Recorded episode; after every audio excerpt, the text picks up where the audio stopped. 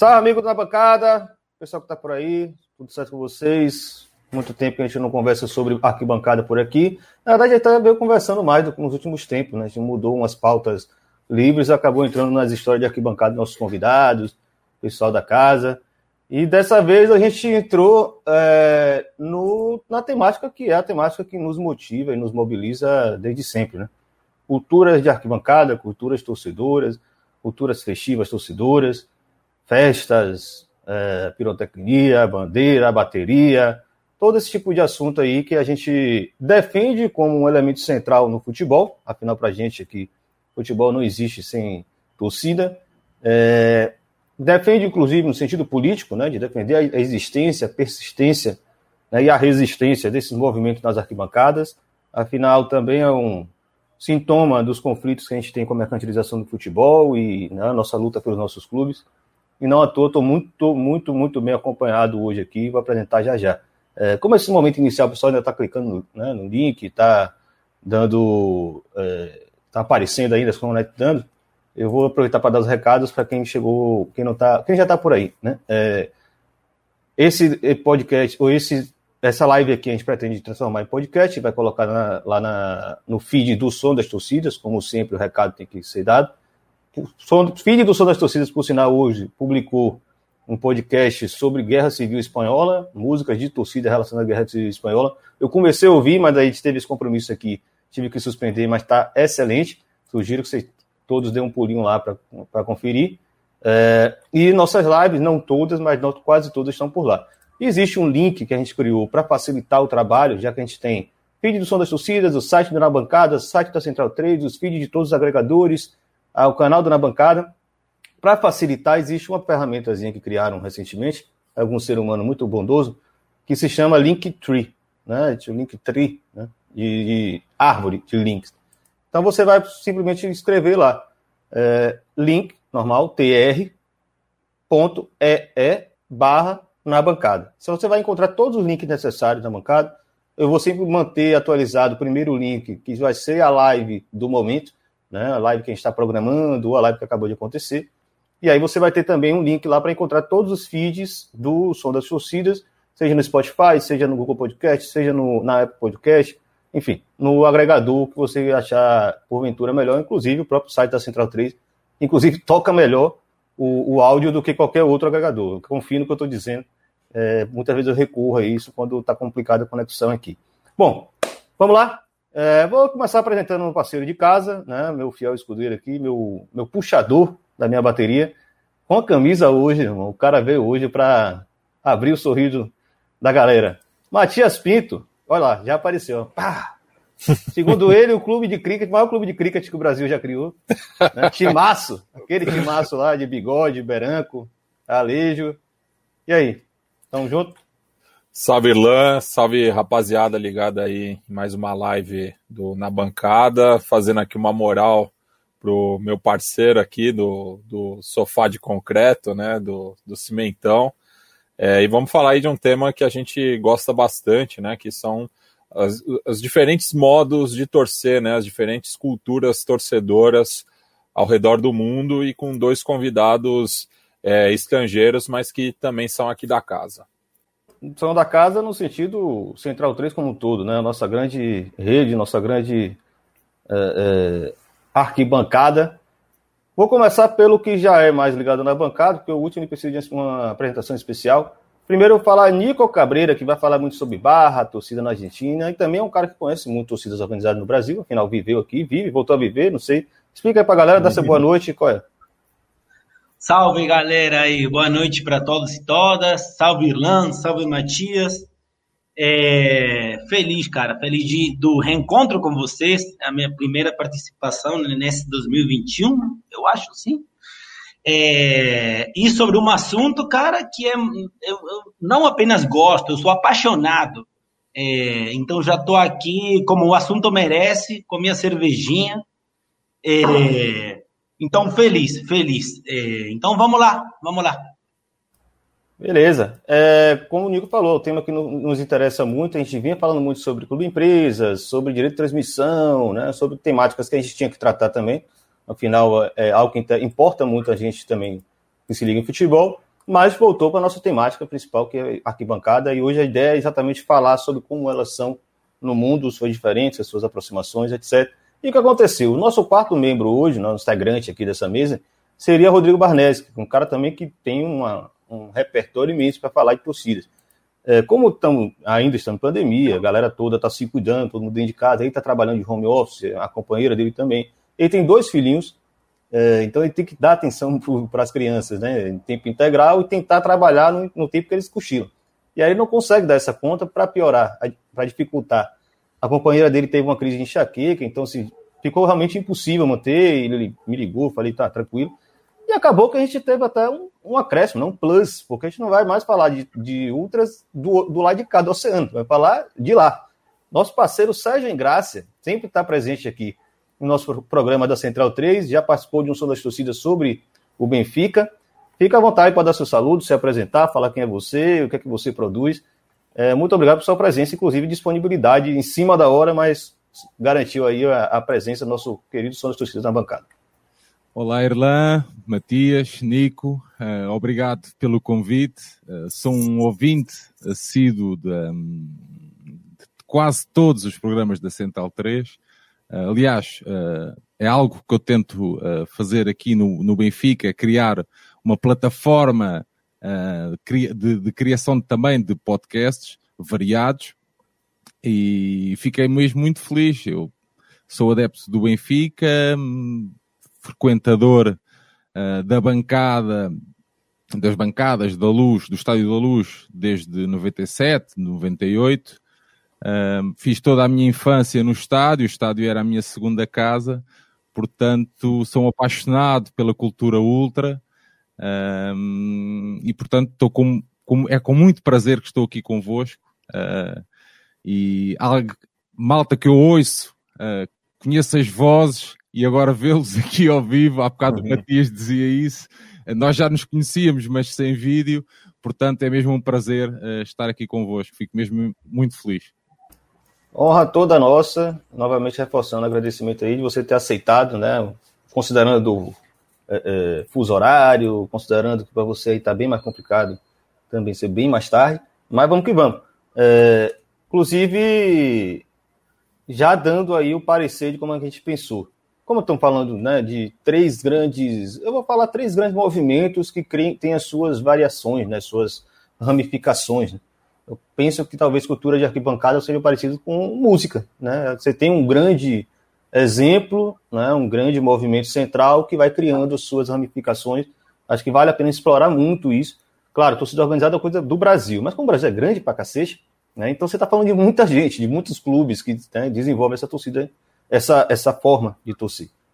A mesma coisa vai falar de barras, né? Talvez seja uma coisa que a gente acha que é muito mais argentina do que sul-americana. Né? E aí Nico vai poder explorar também isso junto com o Matias, essas variações. E o outro que é um pouco mais distante da gente, que eu acho que é o, o caso dos ultras, é, que muitas vezes é difícil compreender como eles funcionam. É de tão diferente mesmo, né, o processo histórico de formação, e que é bem mais recente. Né? Cultura ultra, se a gente for falar assim, é a partir dos anos 80, mais ou menos, diferente, torcida organizada vai falar de 50, 60, barra, alguns falam que é nos anos 30, Nico pode me corrigir se for o caso, enfim, dá para explorar. Mas para ficar lógico, para todo mundo conseguir entender né, bem cada um desses grandes movimentos, vamos começar por torcida organizada, depois a gente passa para barra, que é algo que é muito presente no Brasil também, e depois a gente pula para a Europa, onde o Sérgio vai ajudar a gente a compreender melhor como funciona esse universo aí bem curioso dos ultras, inclusive pensando no norte da África também. Né? acho que a gente pode dar uma explorada breve, na medida do possível, desse movimento muito interessante e bem particular, que são as torcidas, são as arquibancadas uh, do norte africano, né? vou falar as arquibancadas árabes, né? se quiser falar assim. Bom, Matias, fica à vontade para iniciar aí a, a introdução do tema torcidas organizadas. O pessoal que está no, no chat aí, fica à vontade para opinar e perguntar. Vamos que vamos. Bem, só puxando esse gancho da última fala do Irlan, também fica o convite para ouvirem o podcast do SDT na bancada é, sobre cultura torcedora em África, né, no qual a gente recebeu o Luiz e o Marcos é, do Ponta de Lança, e assim como o Tahá, que é um torcedor do, do Raja Casablanca. Então a gente meio deu uma circulada. É, é, uma, uma... Tá rádio, tá radiar.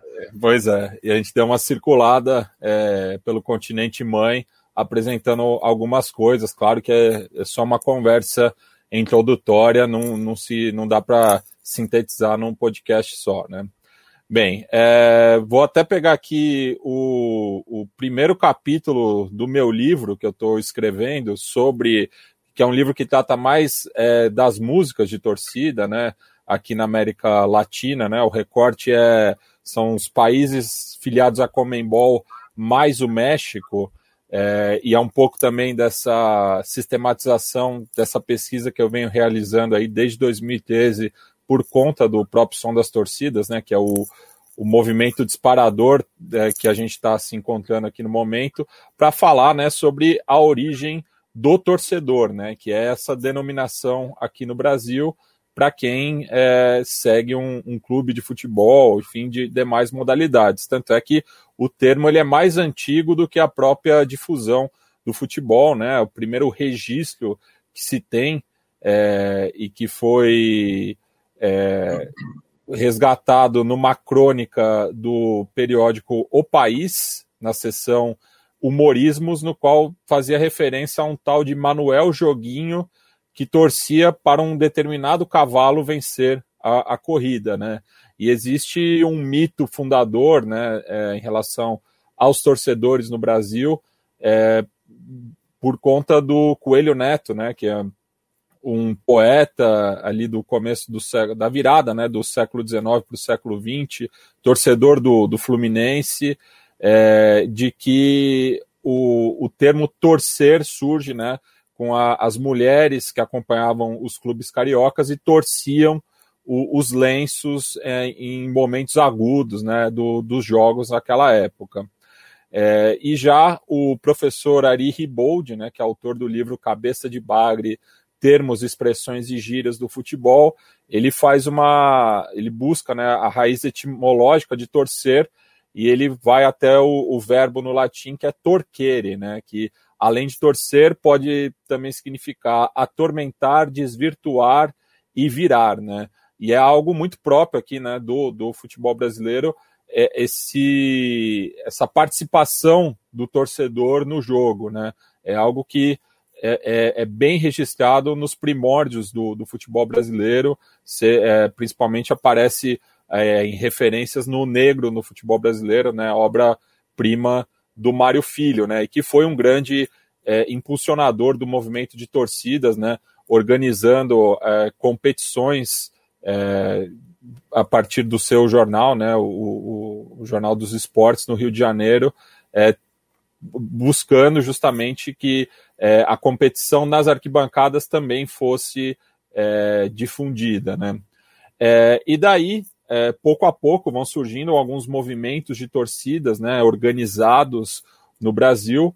O primeiro é, é ali do final dos anos 30, é o Grêmio São Paulino, quando São Paulo mandava os, os jogos no campo do Estudantes da Moca, ali na Rua da Moca, né, bairro aqui da Zona Leste de São Paulo, e que depois já no Pacaembu vai virar a TUSP, né, que é a torcida uniformizada do São Paulo, que é a primeira entidade que utiliza esse nome, né, de torcida como algo é, na época uniformizado, mas que depois vai gerar né, as torcidas organizadas. E daí, é, a partir disso, surge no, no caso do Inter é, o núcleo de departamento e propaganda, que foi uma iniciativa do Vicente Hall, que também era rei momo do, do carnaval é, de Porto Alegre.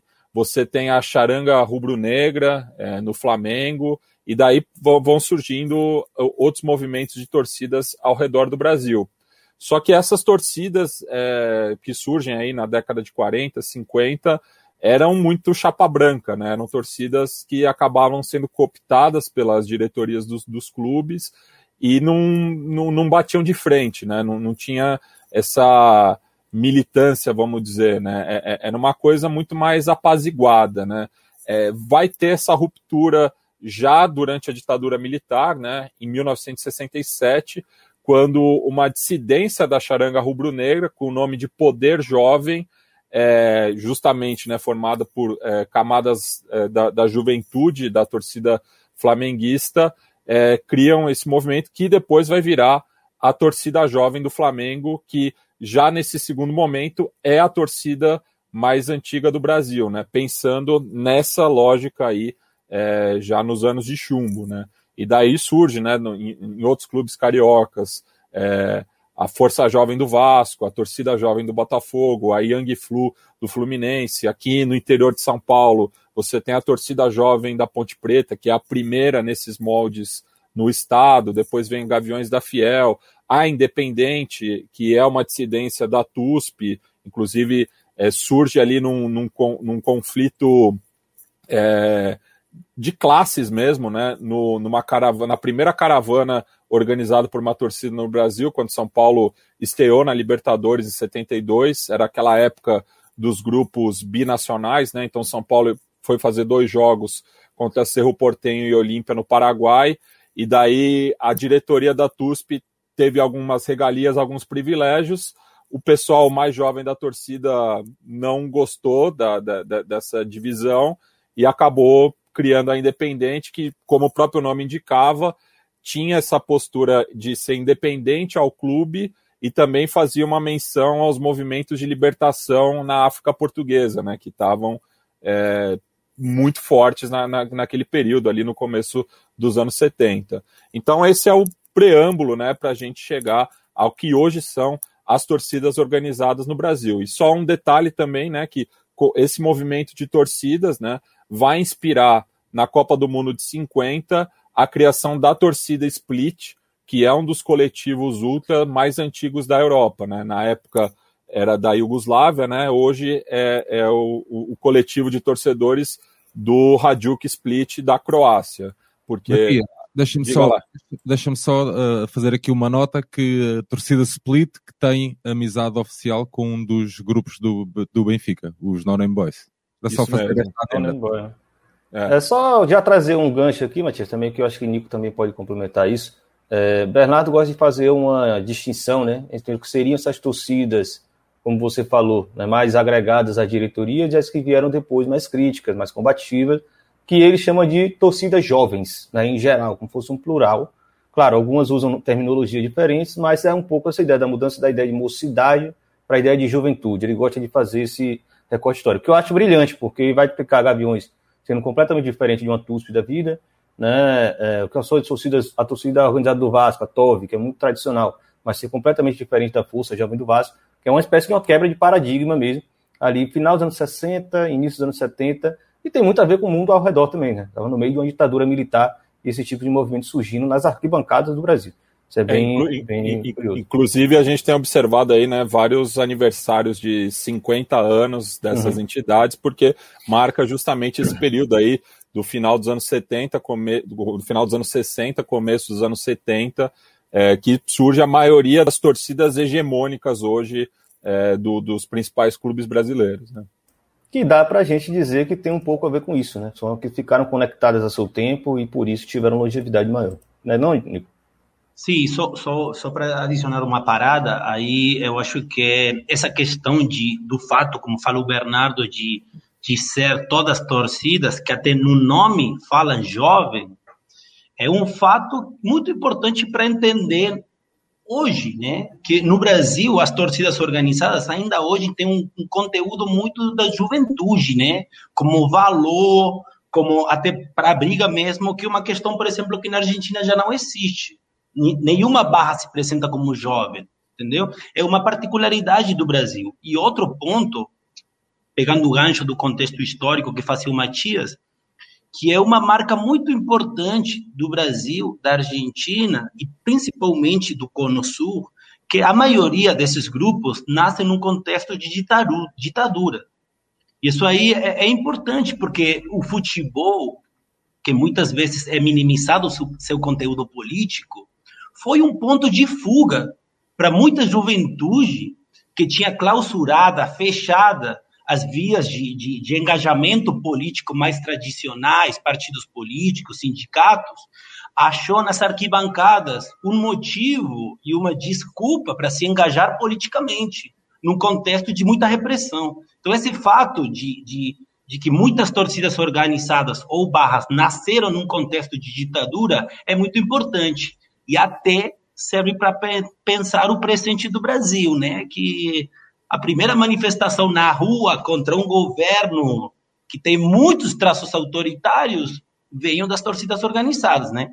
Inclusive, até os dias de hoje, né, o, o, o, grito de guerra dos Gaviões da Fiel é contra todo ditador que no timão quiser mandar, né? Porque fazia essa referência ao é, Vadielu, que era é, presidente do Corinthians durante anos ali, principalmente é, nos anos 70, 60, começo dos anos 70, que era filiado à, à Arena, né? Que era o, o partido é, do regime, é, mas ao mesmo tempo é, lançava né, uma, uma, um, um, ataque ao governo, né? não era algo direto, mas a escolha da, da, das palavras é proposital.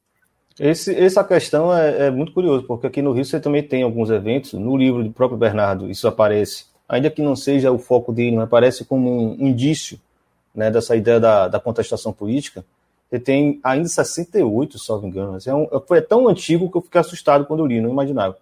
Mas a torcida do Botafogo, torcida jovem do Botafogo, é, cantava é, torcida organizada destrói a cachorrada, alguma coisa assim. Só que o cachorrada não no sentido do Botafogo, que ele vai adotar depois, né? a torcida é. como a cachorrada. Mas cachorrada como se fosse a diretoria do clube, né? que controlava ali, e, e, enfim, e fazia besteira. E a ideia de que a torcida organizada era esse espaço de militância mesmo dos torcedores. E até hoje ainda tem um pouco esse caráter, né? É o espaço, do, é a torcida que vai fazer o protesto a torcida que mobiliza para o protesto. Normal, vai, vai ao aeroporto, vai na porta do CT, enfim. Claro que Irlanda, é criminalizado. Irlanda, deixa-me deixa só fazer aqui este ponto que o, o Nico referia. Não deixa de ser curioso que em Portugal o boom é só depois do fim da ditadura. É só depois de 1974, com o nascimento da Juventude Leonina do Sporting em 76. Aqui é exatamente o contrário, ou seja, só após o fim da ditadura é que existe o grande, começa a haver o grande boom um, de, de, pronto, de torcidas, de grupos ultra, não Vocês é? chamam mais claques aí, né? Sim, das claques, exatamente. Claques, né? É bom que é, é, o, é, o, termo nativo, né? Só para deixar claro que existe também um sim, nome sim, lá em Portugal. Mas era só para, para referir este ponto que o Nico estava a falar, que não havia, provavelmente não havia também este engajamento político da parte jovem um, como existia, por exemplo, no, no Brasil. Interessante. E aí, só para complementar, né? Logo depois desse período, que já seria ali no início dos anos 70, você vai ter uma série de protestos no Maracanã, é, de torcidas tanto do Flamengo, principalmente do Flamengo. Você tem casos de torcida do Vasco, torcida do, do, do Vasco não, que tinha São Januário, mas torcida do Fluminense, por exemplo, contra aumento de preço de ingresso, que na época existia uma política de, de tabelamento de preço de ingresso. E sempre que existia uma discussão na federação para liberar o aumento de preço de ingresso, a torcida ficava sabendo. Então o pau quebrava, porque estava tendo os jornais, o pessoal ia para o estádio e ia fazer zoada para dizer que não podia ser aquele valor. Tem umas imagens muito interessantes das torcidas do Flamengo rodando pela geral, né? e as torcidas organizadas geralmente ficavam na, na arquibancada do Maracanã, né? não embaixo na geral. E eles geralmente eles fechavam os portões para a torcida não entrar para a arquibancada, onde os ingressos eram mais caros, e a torcida toda seguia para a geral para assistir o jogo na geral, né? para meio que fazer um, um protesto político mesmo. Você imagina isso no meio da ditadura militar, né? Futebol era um espaço de disputa política nesse sentido, claro, né? cheio de contestações e contradições, tudo bem, mas eu acho interessante observar mesmo. Deixa um complemento? Irlanda, posso só fazer um apontamento? Um, uh, ah, ainda a propósito daquilo que estávamos a falar. Tem até uma pergunta aí que é, é, é para você, Sérgio. Não, Lucas não. Carvalho. Lucas, não tem participação das torcidas na Revolução dos Cravos. Não, não teve. Mas eu queria referir um episódio que, que aconteceu em 1969. A crise estudantil uh, que, existia em, em Portugal um, culminou com uma final da taça entre o Benfica e a Académica de Coimbra.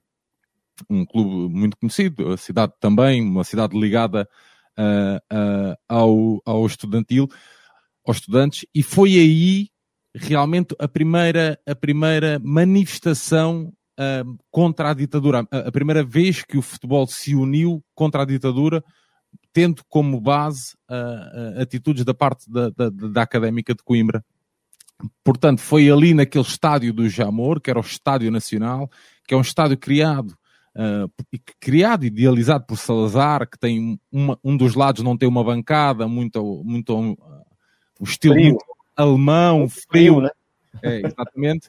Portanto, não deixa de ser curioso que são os estudantes os primeiros a, a terem uma manifestação, a usar o futebol para se manifestarem e não os adeptos do futebol.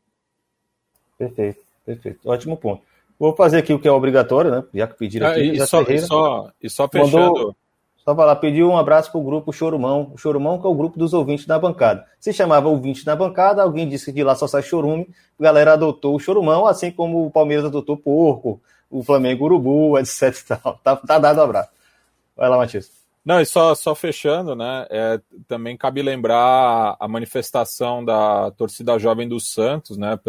Em 79, em jogo válido pelo Paulista de 78 contra o Palmeiras, no qual levaram, né, a faixa de anistia ampla, geral e restrita, né? Que também foi uma manifestação que a gente não pode esquecer aqui né, nesse programa.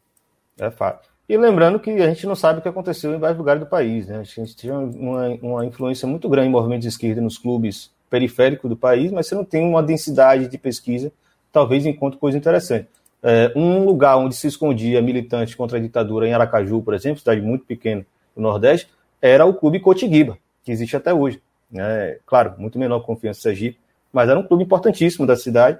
E, assim, meio que essa história de futebol e ditadura está sempre relacionada. Inclusive porque estamos né, mais um momento, né, mais uma efeméride, né, Matias? Se quiser explicar aí, da ditadura argentina.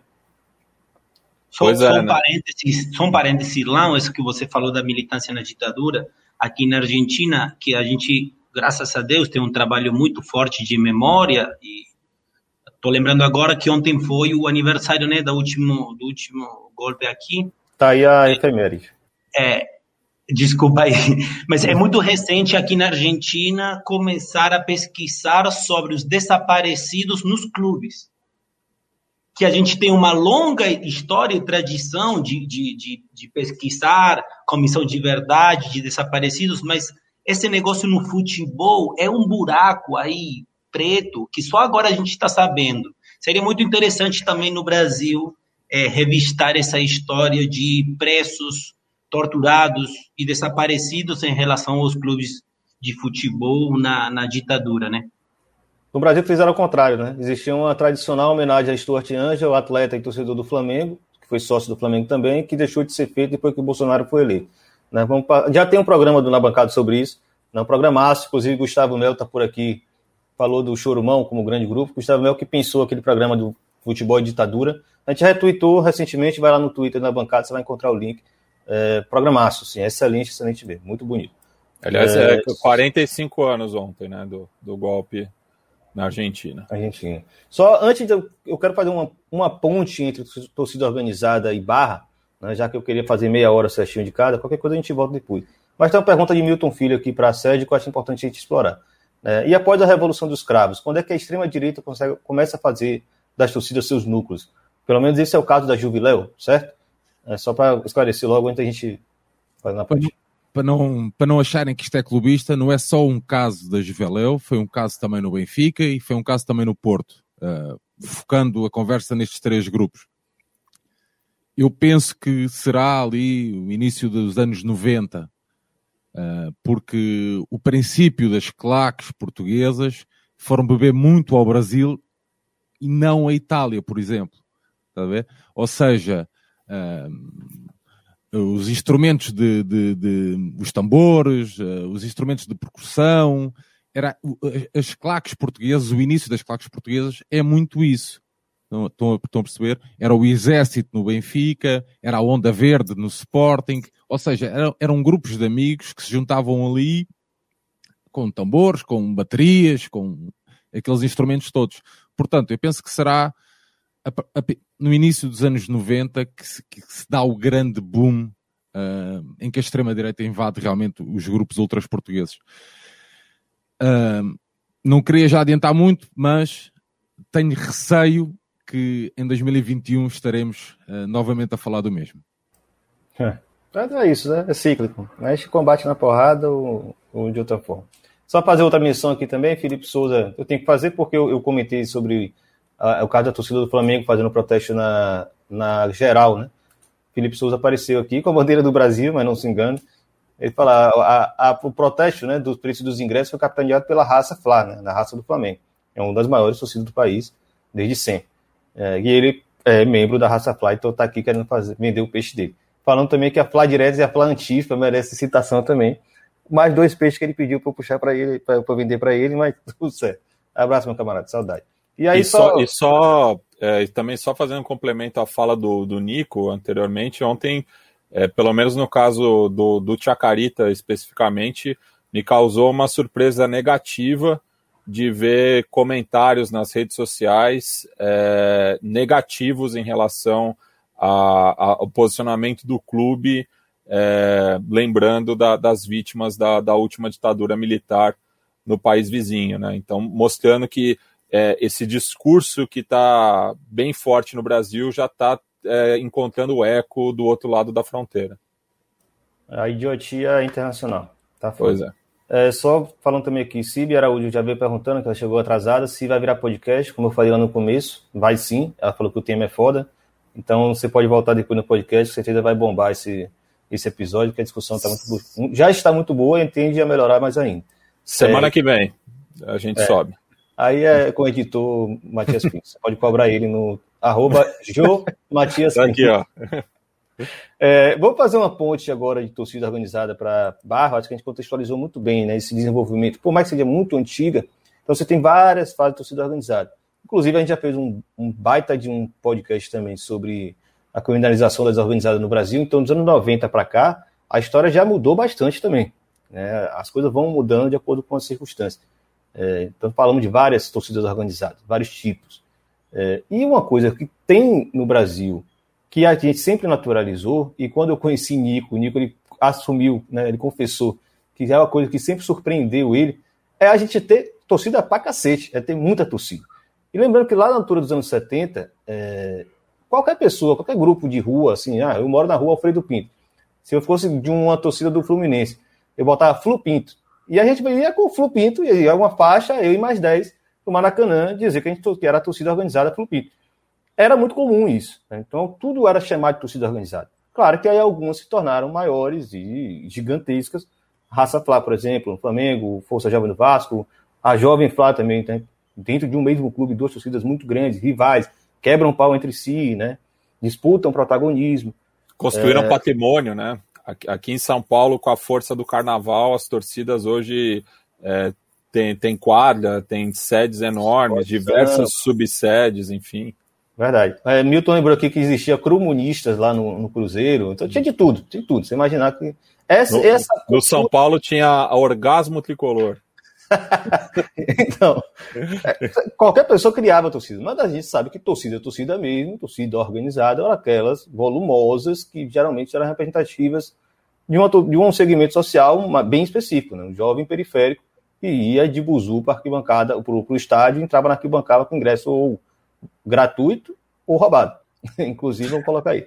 E, e Nico falou que ele se surpreendeu muito com isso, porque se existisse uma segunda torcida, por menor que fosse na Argentina, dividindo a arquibancada com a barra, é, isso já era motivo de chacota, né, Nico? Eu acho que esse é o grande ponto sobre barra que ninguém no Brasil consegue entender. É um clube, uma barra, um estádio, não é mais ou menos isso? É isso mesmo. Eu sempre falo que a, o negócio que mais me chocou quando eu fui nos estádios do Brasil era a quantidade de torcidas organizadas, coletivos que tinha. Eu lembro a primeira vez que eu fui para o São Januário, eu cheguei aí e perguntei para um cara: e aí, amigo, cadê a torcida organizada do Basco? Ele me respondeu: qual? eu fiquei, como assim qual? Porque para mim, na Argentina, é isso que você falou: é um clube, um estádio, um bairro, uma torcida organizada, uma barra. Se você quiser, tipo, abrir uma sucursal, uma outra, o bicho vai pegar, porque é só, só uma. Mas eu acho muito interessante esse negócio de várias torcidas, de coletivos diferentes, porque mesmo a gente saiba que o Brasil está numa situação difícil, eu acho que fala de uma sociedade, de uma estádio tolerante, onde podem conviver diferentes ritmos, diferentes estéticas, diferentes músicas, É, então eu acho essa particularidade do futebol brasileiro muito, muito boa, muito boa. É, quer, curta e siga o canal aí, galera. Antes de continuar, avisar, curta o vídeo, inferno. Tem que curtir o vídeo, tem que seguir o canal, senão não adianta nada pra gente aqui. Beleza? Vamos lá. Vai lá, Nico, dá uma aula aí sobre barra Barra, então, né? Barra não, porque barra brava, como é, já barra. começa aí errado, né? Não se a gente vai barra. falar de barras, barras. E eu vou fazer que nem a minha referência Matias Pinto, que fez uma maravilhosa contextualização histórica, eu vou fazer a mesma coisa, eu vou copiar esse jeito. Que eu acho importante contextualizar um pouquinho para saber de que a gente está falando quando fala de barras, né? É, enfim, a, a noção de barras foi criada na década do 20, do século 20, na Argentina, né? Foi a primeira matéria onde apareceu a palavra barra foi em 1920, num jornal que se chamava Última Hora. Cinco anos depois, o jornal é, Crítica vai publicar uma matéria onde já fala de barras bravas, tipo. O que que eram essas noções? Foi uma criação da imprensa da época para nomear os grupos de torcedores que estavam protagonizando episódios de violência. Só depois, décadas de 50 e 60 principalmente, quando o peronismo, que é a principal força política popular da Argentina até hoje, quando o peronismo estava proscrito, proibido, punido, foi nessa época que apareceram os primeiros coletivos de torcedores na Argentina que já se autodeclaravam barras. Então, nasceu como uma categoria da imprensa e 30 anos depois você apareceram os primeiros coletivos que se autodeclaravam barras. Aí você tem La Doce, La Guardia Imperial. Antes disso era banda, né? Antes disso como? eles falavam banda. Né? Antes é, deles se autodeclararem barra. Antes aparecia a palavra ba, eh, banda ou muchachos. Muchachos também era um jeito. Mas só na década de 50 e 60 que apareceram as primeiras faixas que vão falar aqui está La Barra de la Doce la barra Guardia Imperial, la barra de Rosario Central. A partir dali,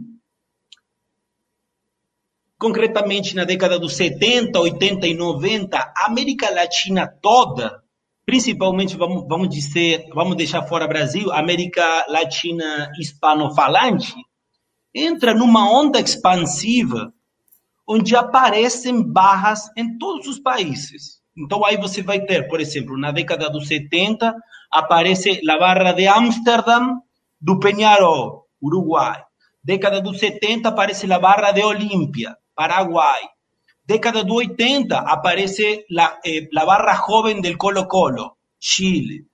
Na essa onda é, é, impressionante como você pode fazer um mapa e ver como vai subindo essa, essa onda até os 90 chegar, por exemplo, na Colômbia, onde você vai ter eh, Barón Rojo de la América del Cali, los del Sur de Atlético Nacional de Medellín, Comandos Azules, Millonarios Bogotá. É curioso que essa, essa parênteses da Colômbia.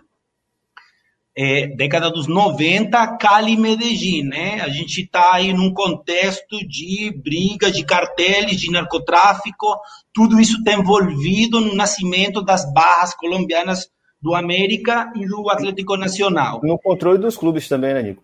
Controle do clube, financiamento de, de, de jogador, de técnico, de tudo, né? Era grana para jogar no teto. E até chegar, por exemplo, na década dos 90 na América Central. A, a, o movimento das barras chega na década dos 90 para a América Central. Então, você, por exemplo, tem no México, até esse momento existia nas porras, o que, que é a porra? A porra vem do, do, do, futebol americano que entra nas universidades do México. E porras é um tipo de música.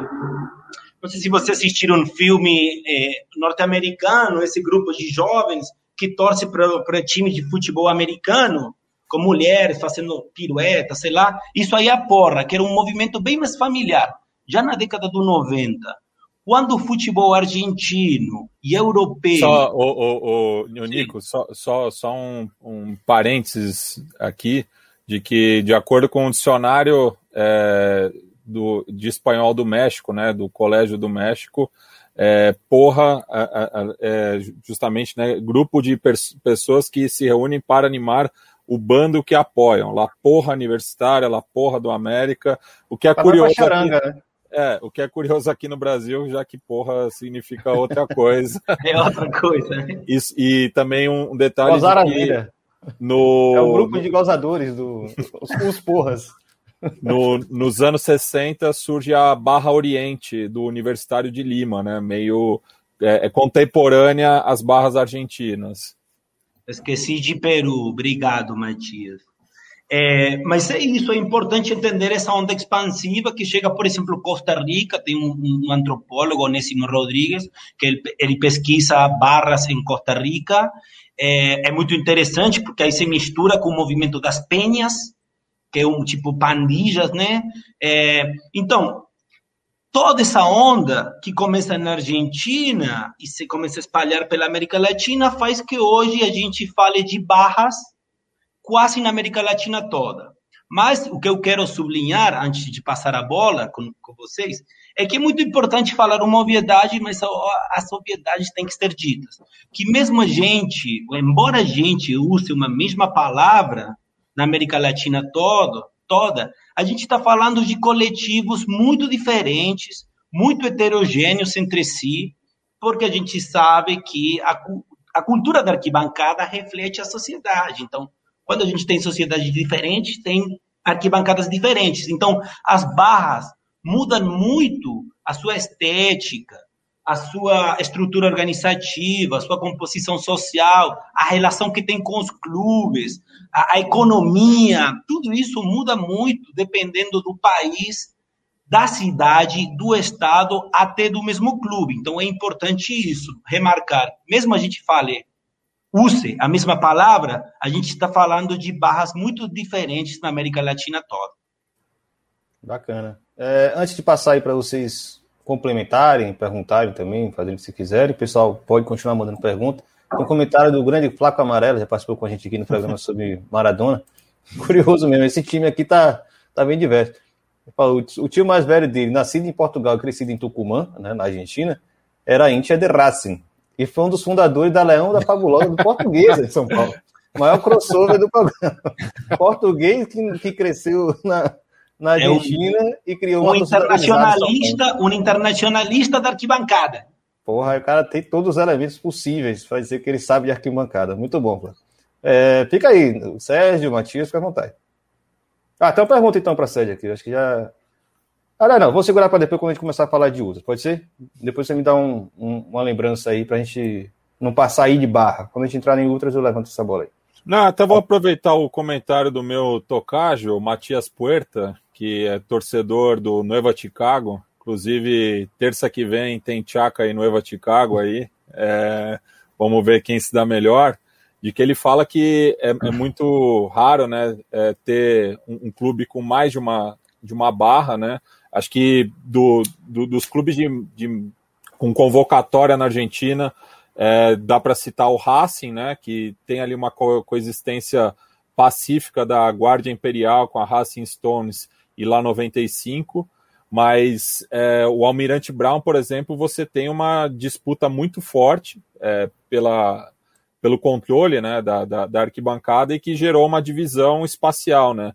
É, o Los de Siempre ficam de, de um lado do, do estádio La Fragata e La Banda Monstro do outro, né? Então é uma situação atípica, né? De você ver duas torcidas é, com muita, com duas barras, né? Com, com muita gente é, de um clube que, que não tem que não tem uma torcida tão numerosa, né? Mas ele cita aqui que é, hoje em dia, né? Principalmente a, após a proibição de visitantes a violência na Argentina ela segue com, justamente com a disputa né, entre as várias facções é, de uma mesma barra. Né? No caso do Chacarita propriamente, hoje em dia você tem uma divisão entre é, a famosa banda de San Martín, que é a, é a barra histórica do Chaca, com o grupo é, que era La Vieja Banda de Chacarita e agora mudou para Somos Família, né? Que até a gente destacou num dos plantões do, do no podcast de que é uma disputa fatricida, né, entre duas irmãs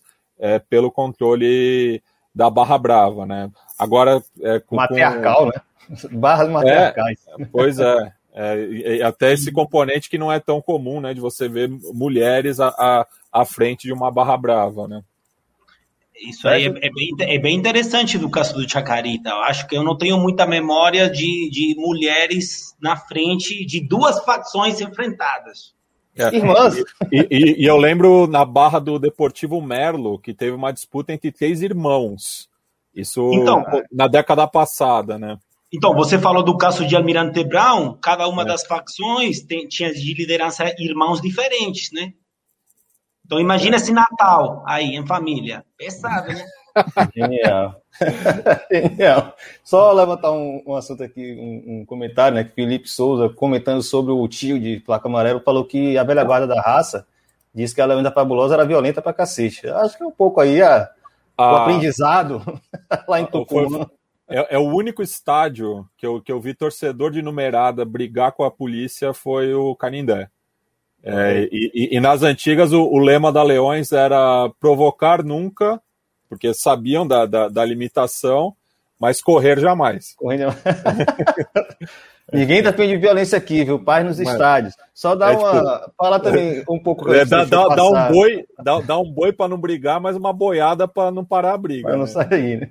É, só porque a gente deixou passar um pouco no lance da, das renovações de torcidas organizadas, dá para destacar também que a partir pelo menos da década de 2010, talvez um pouco antes, mas acho que é precisamente 2010, é, muitas torcidas surgiram e até se reproduziram. É, com modelos bem diferentes, óbvio, com a internet ajudando muito com a estética. Eu não vou nem falar de geral do Grêmio e, e popular do Inter, porque tem uma proporção muito maior. Mas todo clube arrumou uma nova torcida que tem um pouco da filosofia de voltar a torcer e esquecer, deixar a briga de lado. Né? Tem um pouco, isso é um pouco marcante nas arquibancadas do Brasil, bem muito com o movimento da criminalização muito pesado que aconteceu no 90 e 2000. Essa torcida surge em um caráter um pouco distinto, mas eu destacaria a urubuzada do Flamengo, que eu acho que é a mais volumosa mesmo, é muito grande, muito grande mesmo. Quem já foi a jogo do Flamengo sabe como é. E a filosofia é muito essa, né? Vamos torcer. E aí tem as chopes, tem as a, a Brava, a, a Bravo 52 do Fluminense, né? Que acabou mudando boa parte do repertório né, dos do jogos Isso. do Fluminense, surgiram vários cânticos é, inovadores, né? E a, algo que estava se perdendo também aqui na, no, no, modo de torcer no Brasil, né? Tava se é, adaptando muita coisa de fora, criando pouca música, né? Então também tem, tem esse componente interessante que a gente até é, debateu um pouco no episódio propriamente sobre música, né? Que a gente fez uhum. ano passado. Eu, eu queria provocar, Sérgio. De, só aproveitar, já te provoca e já fala de vez. É, entra um pouco nisso na pergunta que eu ia uhum. fazer, é, de como foi a influência das barras em algumas torcidas europeias. É, a gente sabe que não é tão grande, é evidente, mas existe assim, algumas histórias. A gente ouviu, inclusive, sobre os ultras do, do Raja Casablanca, né, Matias? O, o nosso convidado Tarra comentou isso. Existia uma, uma ideia de um. Ah, o modo de torcer latino-americano, mas precisamente barra, ele é encantador. Os caras queriam se apropriar de alguns elementos, alguns modelos. Como é que é isso na Europa, assim? Chegou mesmo ou a gente acha que é maior do que realmente é? Eu acho que o, o que chegou cá é o ritmo, é a música.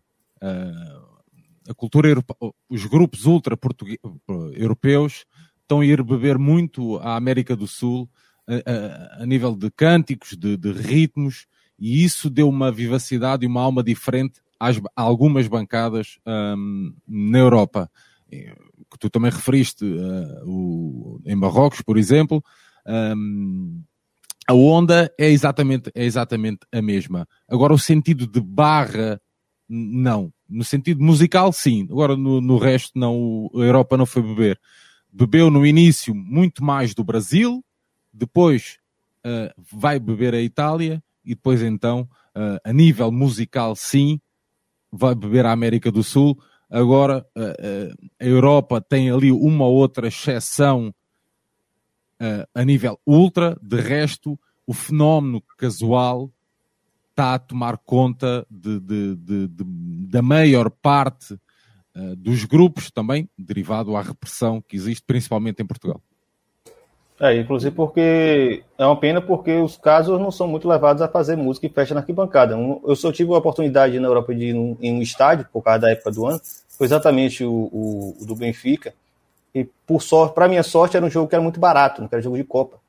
no comecinho ali do, do, do ano. E tá bem, tá bem grande a parte da torcida de, do, do, Benfica, e vi aquele cantando a música que é inspirada na música do São Lourenço, né? Dizem que somos loucos da cabeça, amamos o Benfica e que todos cantam virado de costas, etc. Foi, foi e, e, e, foi, e, foi, segundo o próprio Sérgio falou, né, no SDT sobre o Benfica, foi tipo, passou do São Lourenço pro Cruzeiro e daí pro Benfica. Exatamente, exatamente. Fez é essa verdade, é, é, verdade. Eu achava que era o contrário. Mas eu quero. Eu, eu, eu, eu, Nico, vou só fazer este apontamento rápido, só para dizer que eu gosto muito, uh, e não, não, não, não me entendam mal, eu gosto muito da anarquia que existe nas bancadas da América do Sul e também brasileira, sabendo que existe sempre uma organização, mesmo que não seja visível, mas aquela forma uh, um pouco anárquica de, de, de, todos poderem lá estar, um, eu gosto muito disso e gostava de implementar isso no Benfica. Gostava que, uh, que, que, se pudessem criar uma bancada onde, onde, onde, onde se pudessem principalmente juntar os dois grandes grupos de, de, de, apoio do Benfica. Isso acho que era fundamental, criar uma espécie de uma bancada jovem, um, de forma a, a, transformar o apoio mais dinâmico, mais intenso, e aí eu acho que é isso que falta, a, a, principalmente aos clubes portugueses, porque a Europa, tirando ali a exceção da Alemanha, que fez, conseguiu fazer a Alemanha, para quem sabe, tinham aquele fenómeno incrível de violência ligado ao liganismo e depois consegue fazer ali um clique, tanto que os grupos, hum, a Chicaria ou da Unity do Dortmund, são grupos muito novos, ou seja, não, não têm assim uma antiguidade elevada, são grupos muito novos, criados ali por volta de 2000, portanto, conseguem, a Alemanha em si consegue fazer ali o clique e transformar-se hoje na principal referência na Europa. Muito mais que, que, que Itália, por exemplo, que foi durante anos, mesmo ao nível de coreografias, foi durante anos o exemplo máximo de, de criatividade uh, nas bancadas. Uh, Nico, tem muitas perguntas aqui que eu acho que cabem para você. Só complementar o que o Sérgio falou, que eu acho que também tem, tem o amigo dele, Ares Gouveia, aqui, né? O pessoal lá do Brinco do Batista. Sensacional o podcast dos torcedores do Benfica é, que ele fala a questão também está relacionada à gentrificação das arquibancadas. Né? Isso muda também, impacta, óbvio, ninguém aqui deixa de, de entender isso, reconhecer isso. É, Nico, tem duas questões aqui, eu sei que você já tem, já está com algumas coisas na ponta da língua aí. Placo levantou a bola, né, de que a 12, né, o jogador número 12, não surgiu como barra, mas como a gira de 1925, que foi se apropriando porque o nome já era popular. Uh, tinha, assim, esse aqui é uma pergunta que eu acho que vale também para Matias, acho que ele tem uma boa leitura sobre isso aqui pode ajudar. Com a relação da geral do Grêmio com as barras, né? É uma barra, né? Se autodenomina barra, mas é um processo bem complicado de entender, assim, né? Bem, bem diverso. De... As explicações são diversas. Nico, começa depois, Matias, você pode complementar. Antes de, de responder esse negócio do Grêmio, que eu não, eu não, sei muito, eu sei que teve relações, por exemplo, com a Barra de Tajeres, que é daqui de Córdoba, tiveram uma relação. Acho que tem uma troca muito fluida, as barras do, a Barra do Grêmio com várias barras de, da Argentina. Mas eu queria falar uma coisa do ritmo e da música, que é um negócio que eu acho que é bem interessante e tem muito a ver com o assunto de hoje, que é que hum, a, se você vê, a, eu gosto muito, o Matias sabe muito também, de pegar as, as músicas das torcidas organizadas e das barras, das barras, ela tem uma característica que a gente já falou no outro programa, que é que elas não criam melodias, né? Elas criam músicas criam letras, as músicas das barras criam letras, mas não criam melodias, né? Não criam ritmos, são ritmos de música. E eu acho que nos últimos anos a gente está entrando numa hegemonia da cúmbia, pelo menos na América Latina hispano-falante. E que eu acho que um pouquinho o que o Sérgio fala do ritmo, hoje América Latina. E reggaeton também. E reggaeton, mas o reggaeton é um pouquinho menos para mim. Eu acho que a cúmbia é o ritmo, quase a coluna vertebral da América Latina todo, e o símbolo de, de instrumento que se espalhou já pela América Latina toda é o bombo platillo. É o bombo platillo. Então, eu acho que aí você tem dois traços muito próprios das barras da América Latina que está muito forte. A cúmbia como ritmo e o bombo platillo como instrumento. é, falando primeiro desse aspecto musical, né, que eu acho que é o que acaba chamando mais atenção no caso da geral do Grêmio, é, para além da, da, organização também. É, eu acho que é curioso o movimento que está acontecendo na Colômbia, né, que num primeiro momento as barras colombianas elas adaptavam muitas coisas da cumbia vigeira da Argentina e o, outros ritmos principalmente o pop rock argentino também, mas hoje em dia elas estão se voltando muito mais justamente para a origem né, do, do, do, do, gênero musical, que é a própria Colômbia, surge ali no norte do país, né, na região caribenha, é, e daí está criando é, um, um, novo repertório inspirado justamente na música colombiana, marcando essa diferença. Né? Claro que é, músicas consagradas dos anos 90, quando começam a surgir as barras colombianas continuam sendo é, tocados, mas tem essa preocupação, né, de, de ter algo próprio, né, de fazer essa diferenciação nas barras argentinas. E eu vejo isso acontecendo em menor grau também no Chile, é, no Peru e no Uruguai, né? O, o Uruguai também tem se voltado muito para a música local, é, até por estar tá muito próximo, né? Montevideo está a três horas de barco é, de Buenos Aires é, de fazer justamente essa, essa diferenciação. Né? Um barco no... caro da porra, diga de passagem. Muito Também. Caro. É. é quase uma passagem de avião entre as duas capitais. Só aproveitar que você está falando isso, tem um levantamento de Gustavo aqui, né? Cúmbia e Bomba Platídio, que por si só já é um tremendo crossover muito louco. Como assim? Qual é o caso aí? Não, aqui, daí o, o, Gustavo faz essa colocação que eu acho que é importante também a gente é, pontuar, de que isso acaba surgindo por conta do Gonçalo Ferrer, né, que era o tecladista de duas bandas importantes da cumbia vigeira, que é o Guatim e o Amaraçu, e ele que criou esse, esse, é, é, essa mistura né, entre o bombo platígio, que é próprio da murga, né, que é, faz parte do carnaval portenho, com a, a cúmbia é, colombiana, mas já com uma roupagem mais moderna, né, por conta do teclado, justamente, que é um elemento importante né, da música tropical na Argentina, né? Enquanto que na Colômbia, no Peru, você tinha orquestras tocando, né? Ali na Argentina, por uma restrição orçamentária, o pessoal, a parte melódica era basicamente no, no teclado, né? A partir do, dos anos 80. Então é tem o arrocha essa... argentino, rapaz. É, é. o, teclado, o teclado vai dominar o mundo. Essa, essa batida latino-americana. é, é, isso aí, ó, o baixo também, né? Tem outra, é... outro, outro que, que Gustavo levantou aqui, né? Detalhe para elementos samba reggae e outros elementos baianos se alastram, se alastraram totalmente pelas murgas portenhas e, consequentemente, Sim. pelas bancadas. Né? Sim, tá até, até tem, um, tem um episódio do Som das Torcidas que a gente faz uma genealogia do axé, né? Inclusive o Irlan me ajudou bastante na, na pesquisa e que mostra que chega, né? Na Argentina, né? Principalmente com aquele grupo símbolo, né? Que é, era um grupo de dance music argentino que pegou muita coisa do, do carnaval baiano, né? Os caras fizeram a versão de é, banda Êxodo, Ponto Seguro. Netinho. É o, é o Axé Bahia, né? Axé Bahia por Seguro. Olha, e essa, essa influência tá, que, que aponta o, o Gustavo é, é, muito certa, porque, por exemplo, as barras da Argentina se incorporaram não apenas esse surdo grande que tem, sino esse negócio também de, de levantar, de mostrar que é tipo o Lodum, viu? Hum. Que aqui, pra Argentina chega ao Lodum, eu não sei. É. Mas não, aí esse negócio de, de, de, levantar, de mostrar, de escrever no é, eu, eu, lembro, eu, lembro, que eu fui. Eu, só, só, eu lembro que eu fui numa festa da UBA em 2010, e daí teve um, tinha um momento da festa que era da psicologia da UBA. Tinha um momento da festa que era batucada.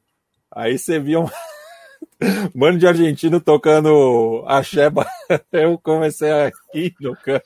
Nunca imaginaria um negócio desse. É. só ler o comentário aqui de Gustavo, depois tem outro incêndio aqui, que acho que o pessoal que está só no podcast, né, não veio para lá e ver nossa cara feia, Gustavo comentou aqui, hoje quase toda a murga e toda a banda tem um repique estralando, tal qual em Salvador. Mentira. Bem mais mal tocado. E aí levantou o tema, né? Música baiana e aí as torcidas baianas, né?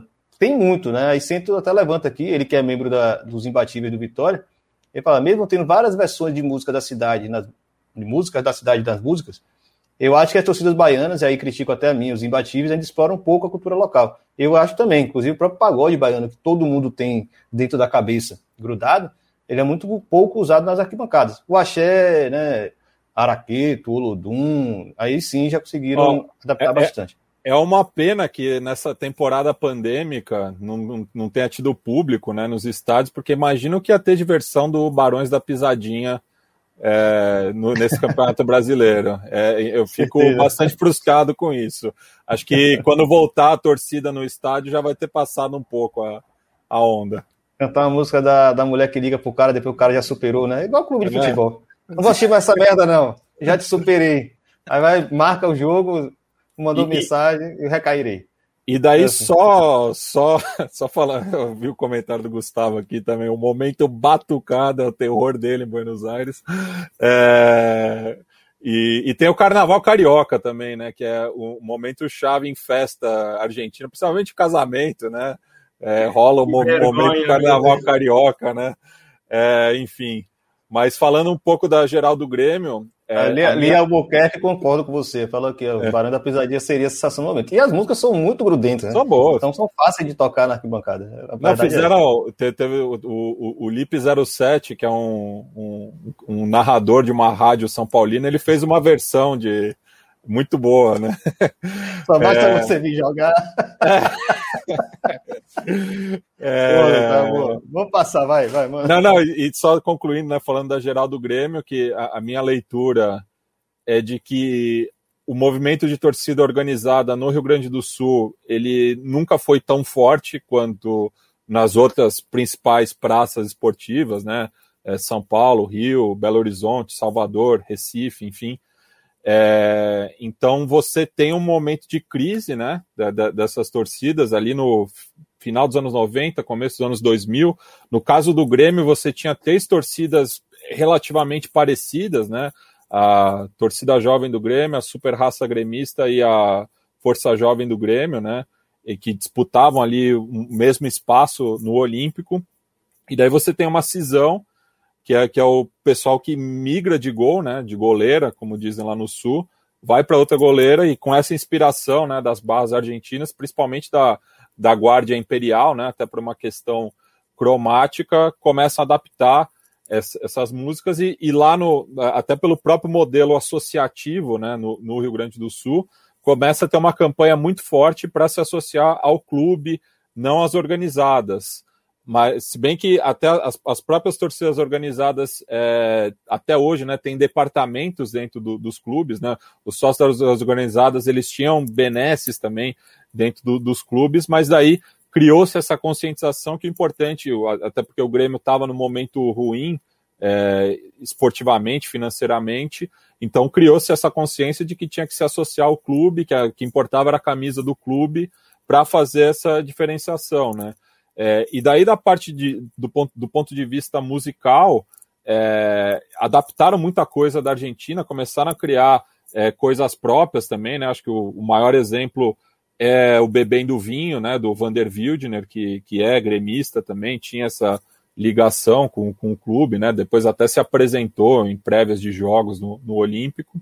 Mas é, é o, o que era curioso é que é, até pela por esse passado de torcida organizada, né, de, de bateria de escola de samba, a, a, a, cadência das músicas era acelerada, mesmo do ponto de vista barra brava, né? Então, algumas melodias são até difíceis de você reconhecer, apesar da, da, da influência, porque não são músicas próprias, né, do, do, do, do que se toca nas rádios. Popular, né? É, do imaginário popular. É. Então, por exemplo, a, a, Mancha Verde fez recentemente uma versão dos Cajerreiros, né, Impossível, que não dá para não dá para reconhecer a melodia, porque é, é, num, é no 150 BPM, né? Tipo, acelera demais, é, fica e, e, e, até fica difícil a métrica, né? Encaixar as palavras. Então tem essa questão, né? As, as torcidas argentinas eles conseguem popularizar né, é, essas canções porque faz parte do, do cotidiano, né? É muito é. difícil é. eles pegarem um tema é, do underground, assim, como aconteceu com o Bad Moon Rising, né? Que é uma música é, obscura do, do Creedence, né? Não é um dos maiores hits do Creedence, mas explodiu, né? É, é, é, é um fenômeno. Rising, é, Felipe perguntou aqui aquela de cima como se sente é. que ninguém aguenta mais. É, mim já vetou do som das torcidas, não vai tocar nunca mais lá. O Matias já tá assim. Eu só ia concluir com isso aqui para a gente passar para o tema dos Ultras, né, torcidas europeias em geral, né? A gente tá falando do Ultra aqui porque é o que a gente conhece mais. Mas é bom a gente explorar também que existem outras vertentes. É, um, o debate que a gente fez com o Léo Lepre e o outro é Manuel Fer, Ferran, né? Manuel Soriano. Soriano, que participou é. lá com a gente, fez um, gravou, foi uma live que virou, acabou virando foi. um podcast. O Nico certeza. participou também, não? Participou também, foi. É. Que era sobre músicas argentinas. A gente chegou um pouco nessa conclusão, né, Matias? Bom, é. se as torcidas entrarem aqui cantando músicas das músicas argentinas, das torcidas argentinas, é, o público não vai conseguir acompanhar, porque não tem lembrança, não tem memória. Então, explorar as músicas que estão na moda é exatamente um dos grandes, um dos grandes motivos de sucesso das músicas do, das barras. Né? Pega uma música, pô, tem aquela é, Boca Mi Bueno Amigo, que todas cantam sua versão própria. Eu só fui descobrindo no som das torcidas que era uma música infantil, assim, muito engraçada de ouvir, e você imaginar um 10 mil marmantes cantando, né? É, Bob Mi Bueno Amigo, é muito, muito divertido ouvir isso. Enfim, vamos passando para o ponto de ultras, que não quero acabar no tempo que a gente tinha programado mesmo, uma hora e meia. Isso aqui, esse tema, com certeza, é o que mais vai ter pergunta aqui, porque é o que mais é, incita a curiosidade da galera. Eu já deixo aqui a, um indício de que a gente pode voltar uma segunda vez. O papo está excelente. com certeza. eu nem cerveja tenho aqui hoje, só Matias e Nico estão tomando cerveja. Por mim, eu iria até duas horas da manhã, mas uh, não dá, não. Tem que ser um pouco mais sucinto e, e sintético. Sérgio, pode ficar à vontade. Mais só... alguma consideração? Não, desculpa eu trabalhar. Deixa-me só dizer uma coisa ainda relativamente às músicas. Cá em Portugal ainda, ainda há quem cante uma melodia dos Pet Shot Boys, portanto, uh, se, calhar, se calhar estamos, uh, estamos desfasados um pouco da realidade. Uh, Irlã, queria só fazer aqui um, fazendo aqui introdução a, este, a esta temática Ultras, aqui o Amarildo tem aqui um, um comentário uh, que diz que uma, outra diferença marcante das três, das três culturas são as vestimentas. As vestimentas. O Ultras, no estilo anonimato, no face, no name, e eu queria pegar nisto, porque eu. A Marildo Stable, né, falou, outra Sim. diferença marcante nas três culturas são as vestimentas. Outra no estilo anonimato, no face, no name, barra com camisa do clube, e aqui esteosos do fardamento próprio. Interessante. Bom, bom, bom é, só, mas, só, mas só um apontamento que, assim, a linha de frente da, das barras, muito difícil usar camisa até para no, no, no, mesmo conceito dos ultras, né? De tentar passar despercebido. Então, tipo, os capos é muito difícil você ver eles com, com vestimenta, assim. Mas eu, eu deixa-me, Matias, pegando nisso, é. eu, não, eu não consigo concordar, porque uh, ultra é diferente de, de, de, um fenómeno casual. O casual é que não usa, é que não usa roupa do clube, é que não usa, uh, sei lá, roupa da, da, da claque, do, do grupo isso é um casual. Um ultra está lá por um objetivo, está lá por um objetivo do clube, está lá, para, está lá para acompanhar a sua claque. Portanto, ou veste roupa da claque ou veste, ou veste, ou veste roupa do clube. Isso aí nunca pode. Uh, o que tu vestes não pode ser significado de seres ultra ou não. Eu, uh, Matias sabe, o Irlanda também, eu, liderei uma claque do Benfica e vestia Benfica, hum, não tinha qualquer problema, não estava uh, escondido e sou, e sou e considero-me um ultra, apesar de, até de já ter deixado a liderança, de já ter, uh, de não ter sequer a voz de comando, nem voz de opinião sequer no seio do grupo. Portanto, eu considero-me um ultra. Um ultra porquê? Porque da, da, minha forma de ser, da minha forma de estar, da minha forma de ir ao estádio, apoiar, da minha forma de contestar também, da minha forma também de vestir nunca não é sinónimo de, de, de, de seres ou não ultra. Portanto, eu compreendo o, o comentário que aí estava, mas não, pá, não consigo concordar com isso. Porque o fenómeno ultra, um, aquele fenómeno italiano que, que, que, que, toda a gente conhece, é um fenómeno de roupa de, de, de camisola do clube, de cascol do clube, de, de, pá, do grupo de, de, de, vestimenta da claque. Portanto, o fenómeno ultra nasceu assim. Se nós recuarmos até 1969, Ultras de Granata, por exemplo, que ainda vivem muito naquela anarquia, na, naquela, naquele romantismo de bancada um pouco mais velha, mas que veste, veste turino, veste, usa seus cascóis, uh, a mesma postura, uh, o visual de bancada. Portanto, eles também são ultras, não é? É, é, quando nós associamos, era isso, era isso. Mas aí o caso do o, o caso do Casos, né? O, lance do Casos não é muito pouco mais relacionado ao hooliganismo do que necessariamente ao movimento ultra? Será que é. não é um, uma é. influência, uma contaminação?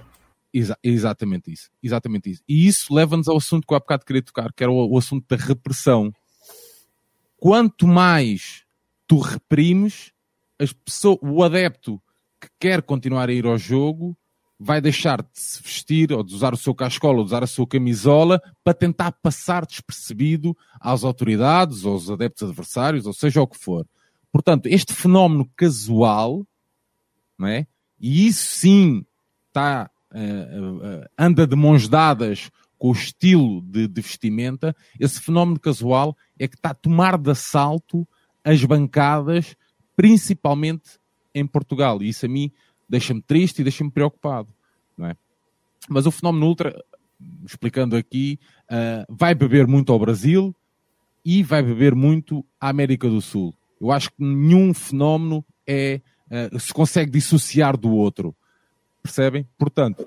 Eu joguei na tela aí uma imagem genérica, foi o que eu encontrei mais próximo para explicar a pessoa que não sabe o que é essa coisa do casual, né? É, vestir roupa qualquer. Né? Claro, tem um, uma estética também, umas marcas, umas coisas bem besta, para mim, bem besta. Vou ser bem sincero. a gente sacaneia muito o Fred Lesbão, que leva isso muito a sério, tem que usar Adidas, tem que usar marca cara. Foda-se. Foda-se, prefiro ir pro estádio de chinelo. E a bandeira, caso, você não sabe nem de que clube os caras são, né? Então é identidade zero mesmo. Né? É, é, que, o, que o pessoal também na, nas antigas, principalmente o, os britânicos, né? Quando iam jogar na Europa, saqueavam loja, tudo e voltava com os panos da hora, né? Porque era, era um sinal assim para mostrar para os outros, ó, eu tive no, no continente e tô aqui com uns panos louco. É, é. Então, então tinha essa questão também.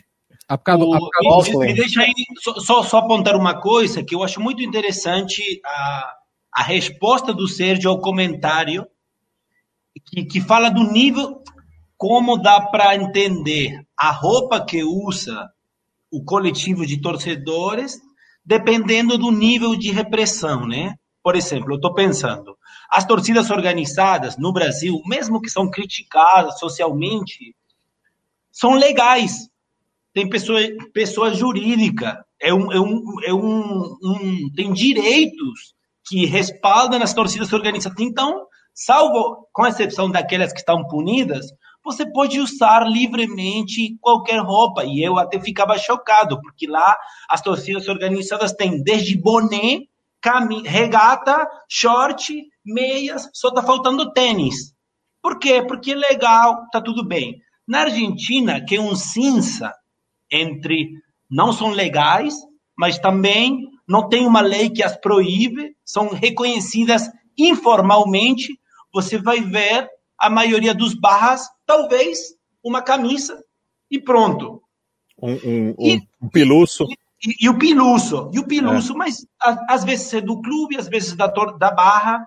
E na, na, na, Europa, no caso dos mais dos hooligans, não dos, dos ultras, que foram um, um coletivo totalmente criminalizado e punido, eles não usavam roupa nenhuma em referência ao clube ou, ou, muito pouco. Então, eu acho interessante isso que falou do Sérgio, de como a roupa está falando do, do nível de repressão que esses coletivos estão sofrendo. Ou não. Repressão ou não. Sim, sim. No, ca no caso de Portugal, é uma repressão clara eh, porque se recuarmos até fazendo aqui uma pequena contextualização só no caso português, no pré-Euro 2004, realizado cá em Portugal, uh, foi lançada uma lei que obrigava as claques, os grupos ultras, a legalizarem-se. Mas, mas, o que é isso? De, o que é isso de seres legal? Não é? O que é isso de seres legal para um cidadão? Tu, ao fim e ao cabo, queres te juntar com os teus amigos, com as pessoas que conheceste no estádio e das pessoas que querem ver e apoiar um clube de uma forma diferente.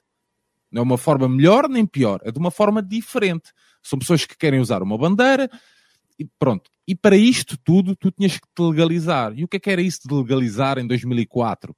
Era enviar os teus dados para hum, criares uma associação e enviavas os teus dados para os dados do teu grupo para uma instituição.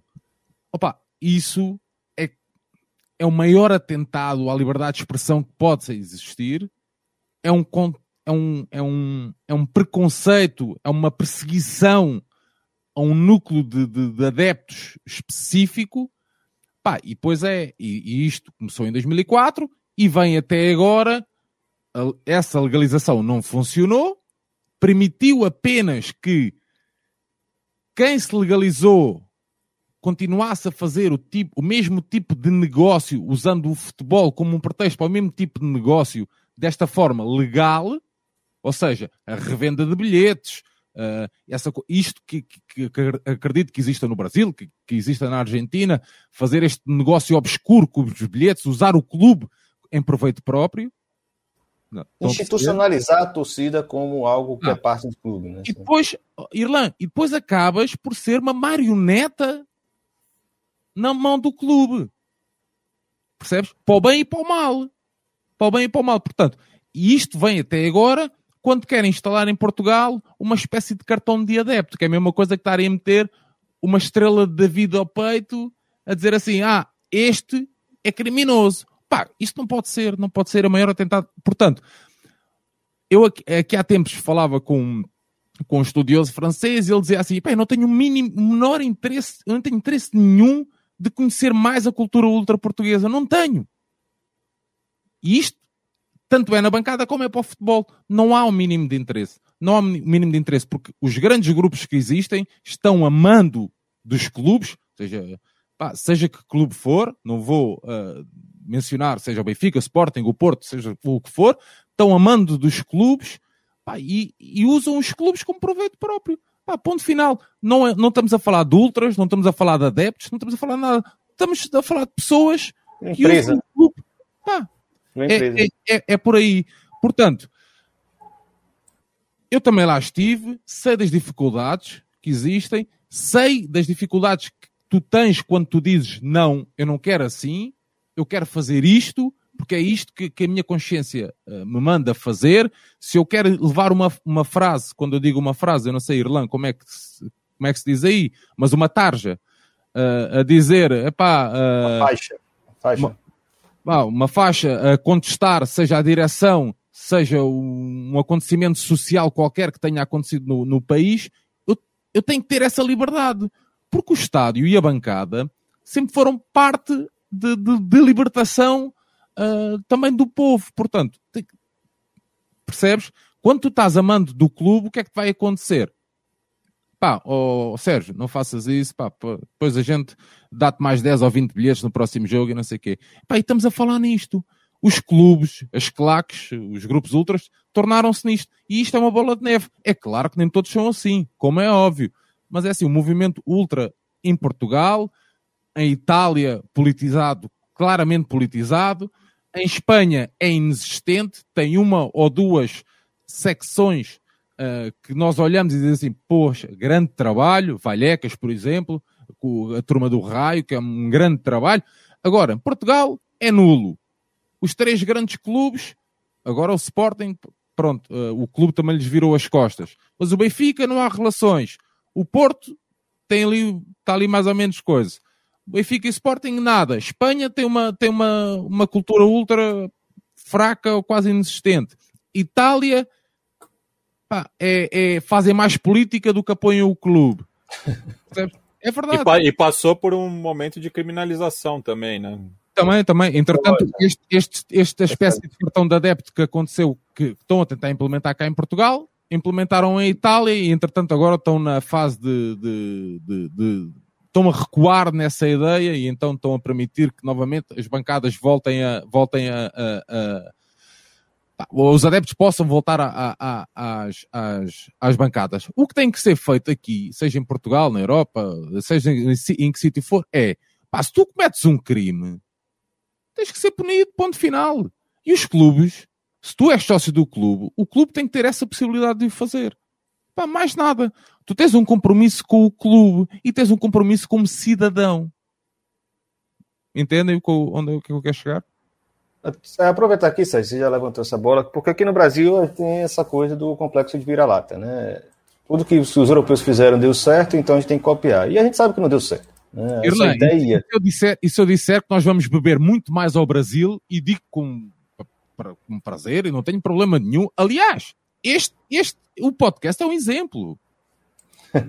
É verdade, Irlanda, é verdade. Vocês são pessoas estudiosas que procuraram. Pá, o som das torcidas é uma coisa que tem, já nem sei quantos anos é que aquilo tem. Quer dizer, não há um trabalho, é um trabalho ímpar que eu conheça para uma pessoa interessada como eu, é um trabalho ímpar. Uh, pá, não encontra mais lado nenhum e é, minha, é uma ferramenta para mim de trabalho quando eu preciso. Portanto, epá, vamos beber muito ao Brasil. Esse complexo de vira-lata é, um, é, é, é, é, das, é das maiores atrocidades que eu, eu, eu ouço. Portanto, vocês têm coisas boas e têm coisas más. Mas isso é como, é como em tudo. Não é? é como em Portugal, é como em França, é como na Alemanha, é como não sei o quê. Portanto, temos é que saber. Uh, não podemos. Nós é que somos sempre. Os outros é que estão sempre bem. Nós nunca. Não, pá, nós também somos é, bons. O Brasil tem entra, entra exatamente nessa questão da segurança nos estádios. Né? Esses modelos que tentaram na Europa, que no Brasil, inclusive, já são colocados há muito tempo com contestação zero. Ou sou, tentam colocar algo parecido e o efeito prático é quase nulo. É isso que você colocou do cartão do, do adepto, né? Já tenho acompanhado isso com você há algum tempo. É muito parecido com o terceiro de Tifoso, que é o caso da, da Itália. É, tem um bebe um pouco da política inglesa, que apesar gente não pode falar que existe uma torcida organizada na Inglaterra, é muito difícil, né? As firmas são muito mais ligadas ao hooliganismo. Você tinha as copos que não tem uma, uma organicidade dessa forma, enfim. E depois do, de Margaret Thatcher, depois do, do relatório Taylor, acabou, né? Morreu, morreu, morreu. E, e, hoje, e, e, hoje, as iniciativas que estão surgindo bebem muito da cultura ultra, né? Você vê no caso é... do Crystal Palace, do Aston é, Villa, que tem surgido é, iniciativas nesse sentido. Exato. E, e também, do, do, também do Nottingham, do Nottingham eu, eu tive no ah. Derby em Nottingham e no, no, pronto, no Derby, sim, também, vocês também chamam Derby, como é óbvio. No Derby. é. e, e, eles também estão a beber muito, tem um grupo que é Forza Garibaldi, e, tem, e estão a, a, beber muito também da cultura ultra. Uhum. Isso, isso, é muito curioso, principalmente o exemplo que o Matias disse, que é do, do, do Palace, uh, o Homesdale oh. Fanatics, assim é que é. Uh, eles, estão, a beber muito isso, mas mesmo o cartão, Irlanda, nem sequer avançou em Inglaterra. E cá em Portugal, os pensadores da cultura de bancada, vá, se assim possamos dizer, usam sempre o chavão o exemplo inglês, como se a Inglaterra fosse Exatamente. algum exemplo em alguma coisa. Em alguma coisa. Mas Não, e, e, e, o, e, o, e o que funcionou assim, entre aspas, na, na Inglaterra, foram os banning orders, né? Porque você tem uma punição individual. Né? individual né? é, é não, não, você não, não, não pune a, a, a coletividade, né? Como que foi em parte que ah, aconteceu em, em Heisel, né? Em Heisel você não puniu só o Liverpool, você puniu o futebol inglês como um todo, como né? Porque a UEFA suspendeu todos os clubes ingleses por cinco anos da, das suas competições, né? As Benny o grande lance dela é que ela cria um método interessante. Se você cometer um crime, você vai para a delegacia na hora do jogo, logo você estará fora do jogo. A torcida não é prejudicada. O problema faz o que é que te leva a ser banido? Né? O grande lance é, é, esse: qualquer coisa, tirar a camisa, ficar em pé. É isso que tem acontecido na Inglaterra. Então criou-se uma é. máfia, inclusive, sobre isso. E, aí, é, e, aqui, e aqui no Brasil, e aqui no Brasil tentaram é, é, copiar esse modelo, só que não, não, não, não teve fiscalização e, e acabou.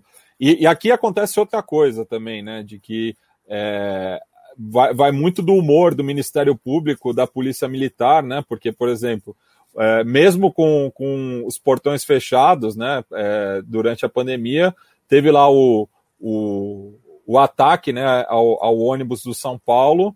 É, daí tinha um, um, cara lá que estava com uma camisa da Independente, pronto. Baniu a Independente dos estádios, mas o que isso uhum. significa na prática? Que a é. Independente não vai poder levar material durante os jogos que estão com os portões. Mas, oh, Matias, deixa-me só é. perguntar uma coisa, mas uh, é, é, isto não, isso não faz o mínimo. É que isso, pronto. É, é, como, é como punirem o clube. Vamos ver, vamos ver isto do lado do clube. É como é. punirem o clube porque o Sérgio uh, cometeu um crime. Pá, o clube não tem nada a ver com isso. E há bocado, quando o Matias estava a falar das Benny Orders, eu queria dar este exemplo. Se vocês virem bem, há de reparar quantas a percentagem de vezes que, por exemplo, os alemães, em jogos em casa, ou seja, em jogos no seu país, abrem, por exemplo, pirotecnia. E comparando isso em jogos europeus, quando vêm, por exemplo, a Portugal, que é sempre um festival que eles abrem. Porquê? Isto é que ser inteligente, que é lá fora, lá fora, a responsabilidade da organização do jogo não é do Dortmund, não é do Bayern Munique, não é do Leverkusen, não é, não é a responsabilidade da organização do jogo é do Benfica, do Sporting, do Porto. Portanto, eles aí lavam sempre as mãos. Percebe? Isto também é ser, é ser é, há bocado quando falavam das Benny Orders, eu lembrei-me deste, deste, deste, deste aspecto curioso que é, nós vamos aí, Sérgio, mas vamos fazer isto assim assado. Pá, porque aí não, não vamos ser responsabilizados. Portanto, é, esta, esta, esta questão é, é, quando tu punes um clube porque um adepto faz, pá, isto, o, o, o, caminho, isto nunca vai, nunca vai andar, nunca vai passar daqui, nunca vai passar daqui. Pá, e estamos sempre, alguém falava no elitizar os estádios. Pá, eu percebo o, o, comentário, eu percebo o comentário, pá, mas isso é, é a realidade inglesa. Pá, eu, bom, isso é a realidade inglesa. Agora, foquem-se na Alemanha. A Alemanha tem que ser o exemplo a seguir, que é conseguiram banir o hooliganismo e transformar as suas bancadas num exemplo a seguir na Europa. Isso é fundamental. A nível coreográfico, a nível de apoio, a nível da atividade social onde se, nas cidades onde se inserem, e isto é muito, é muito uh, fundamental. Eu, por exemplo, estive na sede da Chicaria e eles tinham uh, acabado de criar um grupo uh, Kurt Langer, assim é que é, que tinha sido um presidente deles, uh, judeu. Portanto, eles tinham acabado de criar esse, este grupo de, de trabalho ou grupo de pensamento para ter uma intervenção social na cidade de Nick. Isto é fundamental. Se formos a Dortmund, é exatamente o mesmo. Portanto, isto é o, é o, é o modelo ultra que nós devemos seguir. Eles também não nasceram assim, mas foram-se adaptando, foram-se moldando e hoje são o que são. Toda a gente partilha as coreografias do Dortmund, toda a gente gosta de ver as, as, as mensagens mais ou menos ativistas da chicaria, por exemplo. Portanto, este é o exemplo a seguir. E em relação às Benin Ordens também, o que aconteceu em muitos casos foi uma estigmatização de determinados clubes, né? E também é, a, também variava muito o humor da, da polícia, né? Tipo, é, rola a boca solta, né, de que a, a, polícia de Yorkshire é a mais repressora é, do Reino Unido. Não à toa é lá que acontece, né, o, o desastre de, de Hillsborough em 89. Então, o, a torcida do Leeds, ela lidera a, as Benin Orders, né? Depois vem seguida de Millwall, West Ham, enfim. Mas são sempre clubes é, é, populares, né, clubes que não são as maiores torcidas do país. O mesmo fenômeno acontece na Argentina na, na, no, na punição que os clubes recebem, né? Clubes como Chacarita, Nueva Chicago, Almirante Brown, é, La Ferrere, enfim, é, a caneta pesa muito mais para esses clubes do que para Boca e River, por exemplo. No River mataram um cara no, nos arredores do Monumental de Nunes, ficou um, dois jogos com portão fechado. É, o Chacarita jogou quase um campeonato inteiro de portões fechados porque teve uma briga num clássico. Mas é, é, é uma desproporcionalidade entre as punições também, né? Matias, aqui, aqui querem fechar o estádio do Benfica porque dizem que o Benfica não reconhece claques, as claques que tem. Portanto, estamos a discutir pormenores, epá, coisas que não interessam, epá, isso, é outros assuntos, e então querem fechar o estádio porque consideram ou seja, considerem, consideram apoio o Benfica permitir que um adepto entre com uma bandeira. Percebes? Apoiar, apoiar não, é, não tem nada a ver com isso. Tu é, estás a permitir que um adepto teu que tenha comprado uma bandeira na tua loja possa entrar no teu estádio apenas para apoiar o teu clube. Portanto, em Portugal, a clubite seja no meu clube, seja nos outros, fala mais alto. É, chama de clubismo aqui. É, o clubite é boa, boa, também. É porque clubite remete mais à doença, né? Inflamação. Sim, sim. E acaba por ser. Acaba... mas, uh, Só... mas o, o, clubismo está é, é, é, tá sempre muito acima do que, do que, do que as reais. Uh, o, do, que devíamos estar mesmo, mesmo a discutir, pronto, neste caso. Deixa eu levantar uma bola então, né? Para a gente voltar um pouco para a questão estética dos ultras. Cara, essa, essa discussão é importantíssima, por mim a gente até levava mais tempo. Mas aí a gente já está chegando na reta final. Para não deixar de falar também a questão assim, da influência do movimento ultra. Todo mundo sabe que nasceu na Itália, né, ele é ainda é muito forte, com a característica particular da Itália, que é o que alguns chamam de partinazerismo alguma coisa, seria partidarismo, né, que é a política mesmo, é, institucional que vai para as arquibancadas. É uma extrema-direita, uma esquerda mais radical, às vezes mais moderados, mas a política geral está sempre presente nas arquibancadas curiosamente, muito pouco nos clubes. Né? Os torcedores italianos se envolvem muito pouco com seus clubes. No máximo fazem uns protestos, sei lá, ameaça de jogador, né? mas assim, há uma, um alienamento do torcedor italiano ao controle dos seus clubes. O que é muito diferente na Alemanha, muito diferente na Espanha, muito diferente em Portugal, onde há essa intensidade maior de participação. E, Ivan, tem... e, surge num contexto também do, do, dos anos de chumbo na Itália também, Exato, né? No qual é. É, a, a, o, os dois espectros ideológicos na Itália estavam pegando em arma mesmo, né? É, não à toa você tem uma, uma ligação muito forte da Fossa de Leone do Milan, por exemplo, com a, com a Brigada Rossa, né? É, e, e, daí, só pegando também o, o, o Ultra, no caso, ele é um acrônimo, né, que foi é, criado pe pelos torcedores da Sampdoria, que é Uniti Lengeremo Tutti i Rossoblu, que significa Unidos nós vamos lenhar todos os é, rubro-vermelhos, né, em referência ao Genoa, que é o, o arquirrival da cidade. Genoa que tem uma estética muito mais inglesa, por exemplo, é, não deixa de ser até, curioso. Até a influência, né? O, foi, foi, é um clube fundado por ingleses, né? Exatamente. De cricket, assim como o Vitória. durante, muitos anos, durante muitos anos. É isso aí, só, só, só que você vai começar a falar agora, para fazer isso, esse trajeto, essa trajetória, né, do, da influência ultra, como é que foi dentro da, da, da Europa? Porque cada país vai adotar num período diferente, né? Não, não chegou em todos os lugares. Então é bem interessante entender também esse aspecto. Seria possível Fred Lisboa explicar isso aqui, mas Fred está Tá meninando demais. De pantinho. Tá de pantinho. Tá de pantinho. Vai lá, manda ver. É. Não, eu, eu, eu, como te disse, uh, existe ali um, ehm, no final dos anos, se calhar, no início dos anos 70, dá-se o grande boom, se assim se possa dizer, do fenómeno ultra, principalmente da Itália. É lá que, que, que, que todos os outros países vão beber, sendo que por exemplo, naquilo que eu te referi, em Portugal, já se tinha ido beber muito também ao Brasil, aquela forma de apoiar, que na altura era sempre muito anárquica, não havia estética nenhuma, uh, era tudo muito, muitos tambores, uh, muitas bandeiras, e toda a gente se juntava ali meio sem nenhuma organização clara. O fenómeno do hooligan, principalmente na Inglaterra, na Alemanha, os países do leste, cresce também simultaneamente ao fenómeno ultra. Uh, rapidamente deixam as, uh, principalmente a Inglaterra, deixam as, as, as, as, grandes festas de trance e passam também para o futebol.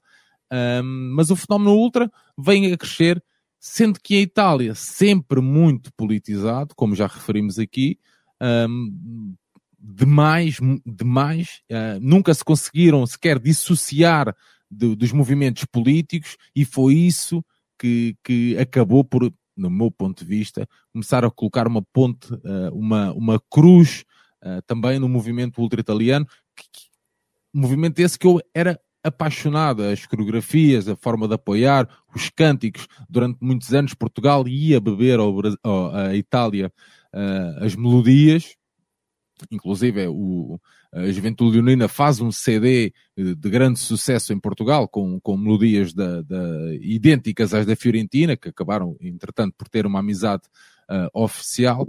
Um, portanto, o, o Ultra era, é, é, muito isto: é o, é o apoiar, é o, é o estar, é o clube, primeiro que tudo, o resto, é, é, é seres diferente mas é, eu acho que, que é um pouco o que é um membro de uma torcida e um membro de uma barra brava. Eu não consigo, eu, eu vejo ali semelhanças. Eh, eu percebo que para as pessoas possa parecer assim meio estranho, mas eu vejo semelhanças. Eu, eu gosto de usar a camisola do meu clube, eu gosto de ir para o estádio e, e cantar, coisa que o Irlã, o Nico, o Matias fazem. Portanto, não são ultras, são torcedores, mas no fim e ao cabo é, exata, é exatamente a, a, a, mesma coisa.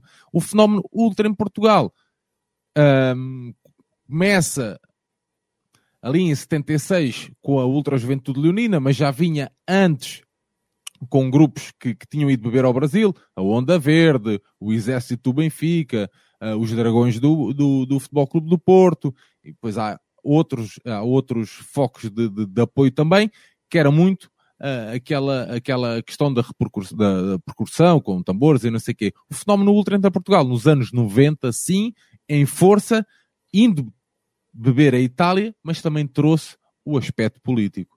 E isso aí conseguiu minar além dos três grandes, os três clubes com maior expressão em Portugal, conseguiu minar também os clubes que vinham logo a seguir e que a semente ficou lá sempre um, e que agora, por, por, por, por um, e agora, em 2021, parece que estão a, a, a surgir uh, novamente. Eram grupos claramente associados à extrema-direita, todos os clubes tiveram, uh, portanto, isto não é clubismo, todos os clubes tiveram, inclusive é o meu, inclusive é o grupo onde eu, onde eu, onde eu depois consegui estar uh, e consegui dar a volta uh, e consegui que o, que o, grupo tivesse outra visão de, de, de, de, uma forma de estar no desporto e, no, e, e, na, vida, na vida ativa do clube, mas a semente está lá sempre. Perfeito. Uma consideração, vou levantar uma bola aqui. É, pergunta de Rodrigo Brito tá reclamando da camisa de Matias aí, porque é tricolor. É, perguntou se o filme do Ultras, dos Ultras do Napoli é fiel à realidade. A gente tem um, uma live foi muito, muito boa, muito boa mesmo sobre isso. Estava com o Rodrigo Barnes, que participaria aqui. É, a gente fez uma discussão bacana sobre isso. O Fred também estava, se não me engano. Mas ah. vou abrir também para vocês comentem brevemente, já que a gente já está começando a encerrar, né? faltando cinco minutos. E, do... e o Nico estava também, porque a gente falou da série também. Do, Foi, falou do, do Puerta eu, eu, a Puerta 7. Eu não estava a ouvir, eu não estava a ouvir, e, mas aconselho ao Rodrigo o Ultra Assalto ao Estádio, que é um filme italiano incrível. Uh, dos anos 80, né? É, exatamente. Está disponível no YouTube. Esse sim faz um, com as limitações da época, faz um retrato mais fiel de um Roma Juventus. Perfeito. Mas é isso. Se quiserem fazer uma última consideração Pra Só, gente pode, já... pode repetir o nome, Sérgio? Como que é o nome desse filme? Ultra Assalto ao Estádio. Nossa, só... É... Vai lá, se tiver mais alguma coisa sobre o Ultra, podem ficar à vontade para a gente depois fazer o encerramento. E aí fica devendo essa segunda volta aí, se vocês quiserem. Ah, sim, sim. Mas eu, eu, o, o filme é sempre muito. Já não me lembro qual de vocês dizia, mas é sempre muito, é muito difícil filmar uh, futebol e bancadas e adeptos. Para o contexto em que foi produzido, eu acho que o filme está bom. Agora, para nós que temos uh, andamento de bancada, é fraquito. Mas, mas pronto. Era, era essa a consideração. Tem também um documentário, eu não lembro o nome, do, daquela liderança do Atalanta. É, não lembra ninguém? Enfim, esquece.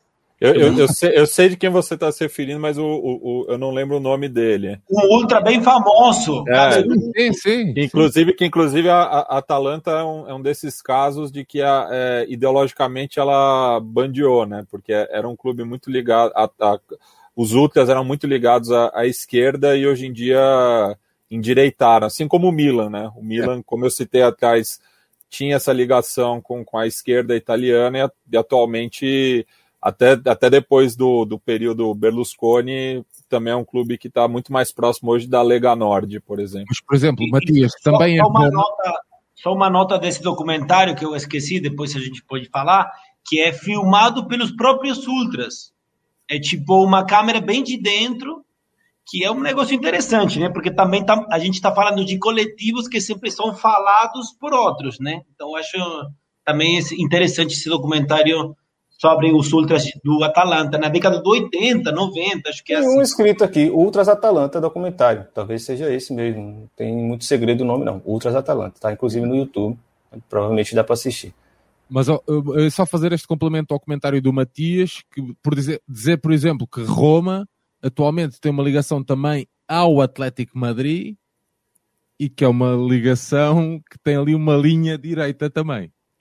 É, é fazer este, é, é dar este, este pequeno exemplo e pegando na, cena, na, na questão do Atalanta, os Nómadi e Atalanta, Nómadi, que era um dos grupos, que é realmente era o grupo de esquerda e, eu- e que depois acabou por eh, tudo se perder ali, continuam ali eh, os grupos como Livorno, Ternana, a continuarem a- na- na- no lado certo da luta. E o, e o capo das antigas era o Cláudio Galimberti, mais conhecido como Botia. Butcher. Senhores, eu não quero alongar demais, porque eu percebi que a gente tem feito programas muito longos e, como vira podcast, também tem que ser generoso o pessoal que vai ouvir. Eu já estou extremamente que- satisfeito. Esse pessoal que grava podcast longo não tá com nada, viu? É, Ansar, já tomamos bronca já. Mas é isso, é, é, eu já estou extremamente satisfeito com a discussão, com certeza cabe né, um, um- um retorno aí, pessoal que te assistiu, quiser cobrar mais algum aprofundamento sobre alguns temas, a gente pode montar esse mesmo time aqui né, e voltar aos pontos. né, os fios ficaram meio soltos, acho que tem muita coisa para falar ainda sobre música, sobre estética, né, influência ultramarina, a gente ficou de falar até dos ultras árabes, mas acabou não cabendo aqui, mas já deixa a nossa menção de que é de grande interesse, inclusive que são as arquibancadas mais livres né, do mundo do futebol festivo, é, por mais que a gente fale que são países autoritários, né, mas a gente já vê a relação futebol-sociedade, é, nossos estádios são pouco livres porque aí é o domínio do mercado. Né? Os estádios são o que são hoje porque o mercado impõe certas regras nas nossas arenas, nossos estádios, etc. É isso que você devia avaliar um pouquinho aí, essa relação de poder no futebol ultramercantilizado, principalmente europeu, obviamente. Sérgio fala da, do pós-Euro 2004, né, quando eles fazem um mega evento esportivo, constroem um monte de arena e as regras começam a ser mais duras. Nós temos aqui no Brasil as arenas brasileiras também cheias de regras estúpidas. Teve um camarada aqui do Fluminense que falou que da Legião Tricolor, né, que é uma torcida que não queria ser registrada e foi obrigada, foi, foi coagida a se registrar. Ela é a, predecessora da, da Bravo, né? Não tenho certeza, mas acho que ele comenta mais ou menos isso aqui. É, então é isso, né? Fica aí, tem muitos pontos soltos. Eu vou abrir para vocês darem um, um saludo final. Eu acho importante que vocês também quiserem deixar alguma última consideração. Mas já deixo agradecimento demais para vocês aí, principalmente Sérgio, que o horário lá para ele tá bem mais avançado que o nosso aqui. Foi do caralho. Não Vamos voltar. problema, vamos eu é que estou eu estou mais satisfeito. Eu, eu, Começa mim, com você eu, para mim estava ali no chat, na boa. Olha, só referir que relativamente ao, ao mundo árabe, que no passado sábado ah, deu-se início então à Primavera Árabe, de certo que em breve pode- poderemos falar ah, sobre isso. Um dos derbys mais desejados pelas pessoas que, que, que gostam desta cultura de bancada é exatamente em Casa Blanca, na esperança que eu em breve consiga ir lá também, eh, fazer a minha, dar o meu visto nos meus jogos que quero ver, eh, e pronto, resta-me então agradecer ao Irlão, ao Matias, ao Nico, foi um prazer mesmo, eu que, que aprendo eh, semanalmente ou quinzenalmente convosco, tenho as vozes, conheço os, os timbres das vozes, tenho aqui tudo nos ouvidos, portanto fiquei muito satisfeito de estar aqui convosco, espero tenha E conseguido. sotaques bem diversos, né? É verdade, é verdade. Eu, epá, isto é, isto é tão verdade, eu estou genu- genuinamente feliz que eu, até, que eu até o baião de dois às vezes ouço, quando tenho tempo. Isto é, é mesmo verdade. Epá, porque eu gosto mesmo do trabalho que vocês fazem e, hum, epá, e pronto, e fiquei, estou mesmo contente de estar aqui, posso, e espero ter ajudado de alguma forma. Ah, as ideias não estavam bem, bem, bem alinhadas, foi um dia longo para mim, mas pronto, se houver uma outra possibilidade, estarei aqui. Convite em cima da hora, mas foi bom demais. Já ajudou muito. Mas vai voltar, vai voltar. Pode botar na agenda aí que vai, vai ter segunda, o segundo tempo disso aqui. Matias? É, eu fecho co- com a indicação do, do livro A Torcida Brasileira, que foi organizado pelo Bernardo Buarque de Holanda, né? E que acaba fazendo são quatro capítulos, se eu não me engano, e cada um trata de um, de um período específico, então é, é, faz meio uma cronologia né, da, da, da, da, evolução do torcer, vamos dizer assim, no, no, Brasil. Agradeço aí a presença do Sérgio, do Nico, a mediação do Irlan, e semana que vem é, vai estar disponível no feed, né? A gente sempre faz meio uma, um distanciamento entre um podcast e outro, até por uma questão é, de alguns, alguns aplicativos acabam eliminando o arquivo anterior, então é para cada podcast ter um tempo legal aí, de, é, como novo, né? Então, só esclarecendo que é, é, por conta disso que muitas vezes a gente é, fa faz essa periodização, né? Do, dos podcasts não sobe um atrás do outro. Irlã, eu não, eu, não tinha, eu não tinha aqui nenhuma sugestão, não sabia que era para trazer sugestões. Fica à vontade, não era obrigado não, mas ah, pode fazer. Tenho aqui, tenho aqui, vou ter. Deixa eu só, só complementar. A torcida ah, ah. brasileira que Matias sugeriu é um livro organizado por Bernardo Borgo de Holanda. É, tem artigo de Manuel Casquinha Malaia, Luiz Henrique de Toledo e Vitor Andrade de Mello. Inclusive fala do, do, da torcida no Brasil antes do futebol. Então é, é. Assim, é espetacular. Cada capítulo é uma coisa, mas é, é, maravilhoso de ler, porque são quatro feras que a gente tem que muito aprender com eles. Vai lá, Sérgio. Não, só queria deixar então aqui, eu sei, eu sei que é muito difícil, mas pronto, fica aqui também a minha sugestão. Uh, tenho aqui uma história popular do futebol. Assim é que é. Isso aí dá para ver. Escrito por um, por um imigrante português, Miquel Correia, está a viver em França. Uh, sei lá, vai da Palestina até a, a, a, resistência em águas turvas, a bola no pé contra a mão de ferro. Tem N histórias, uh, é um trabalho muito, muito bom do Micael. Uh, e pronto, não, não me queria despedir sem fazer aqui a minha sugestão, uma história popular do futebol. Nico Cabreira, fica à vontade aí, saudade do amigo. Galera, eu vou fechar só com uma reflexão que eu estava pensando depois de ouvir vocês, mas antes, obviamente, é, falar que sempre estou grato de reencontrar vocês, agradecer também a, a, a, participação do Sérgio, maravilhosa, ótimo, muito obrigado. E, cara, eu estava pensando da, da esse, o que a gente está fazendo, que parece bem simples, que é falar da, das diferenças das particularidades dos coletivos que tem as torcidas, os torcedores de cada país, é uma coisa tão simples, mas, mas tão importante, porque, por exemplo, o que a gente vê no, na nossa região é que a galera que está tomando decisões políticas não sabe as diferenças entre uma realidade e outra, entre um hooligan e um torcida organizada, uma barra argentina, uma barra colombiana. Por que, que eu falo isso? Porque, cara, a gente vive em sociedades, sobretudo América Latina, que importam modelos de política, de segurança, que foram feitos numa outra realidade.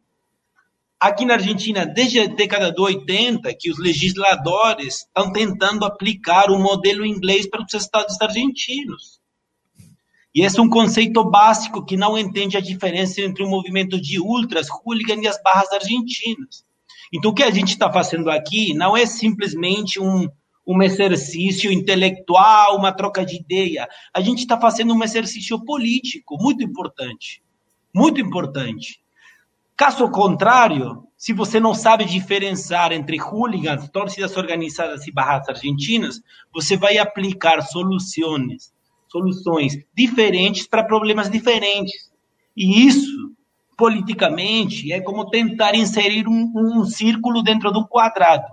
O que acontece com, o que acontece com isso? Dá errado, dá errado. E o que a gente está vivendo. Então, simplesmente fechar com essa reflexão da importância política do que a gente está fazendo hoje aqui. Espetacular. Inclusive, Carles Vinhas está no livro do Micael Corrêa, uma história, uma história popular do futebol, é, abrir o site da Amazon aqui, está disponível em Kindle. Né? Pelo menos quem não vai comprar, né, importar o livro, pode pelo menos buscar o formato do Kindle. certeza deve ser uma senhora obra, Carlos Vinhas, que já participou de uma bancada também. A gente aqui, irmão, é a maior bancada do mundo. Só fera. Hoje foi mais um exemplo de que esses debates são importantes. A fala de Nico arrematou de forma espetacular. Vamos fechar com uma hora e 50 minutos certinho. Em breve, em podcast, avise para os amigos, para mamãe, papai e titia. E vai ser muito show. Vamos voltar em breve. Né? Não prometo a data porque eu não posso cumprir, mas vamos vai ter de novo esse retorno aqui para levantar os pontos que ficaram faltando. Senhores, obrigado demais, pessoal que acompanhou aí, muita gente acompanhou hoje, uma das nossas audiências recordes, sem dúvida, porque a temática é a temática na bancada, e a gente volta em breve aí. Vai ter uma gravação de podcast em, em seguida aí, que com certeza vai, vai chocar também. Ah, e escutem o que saiu hoje, hoje, no dia 25 de março, o Som das Torcidas sobre Guerra Civil Espanhola, que já está um brinco. Valeu, abraço.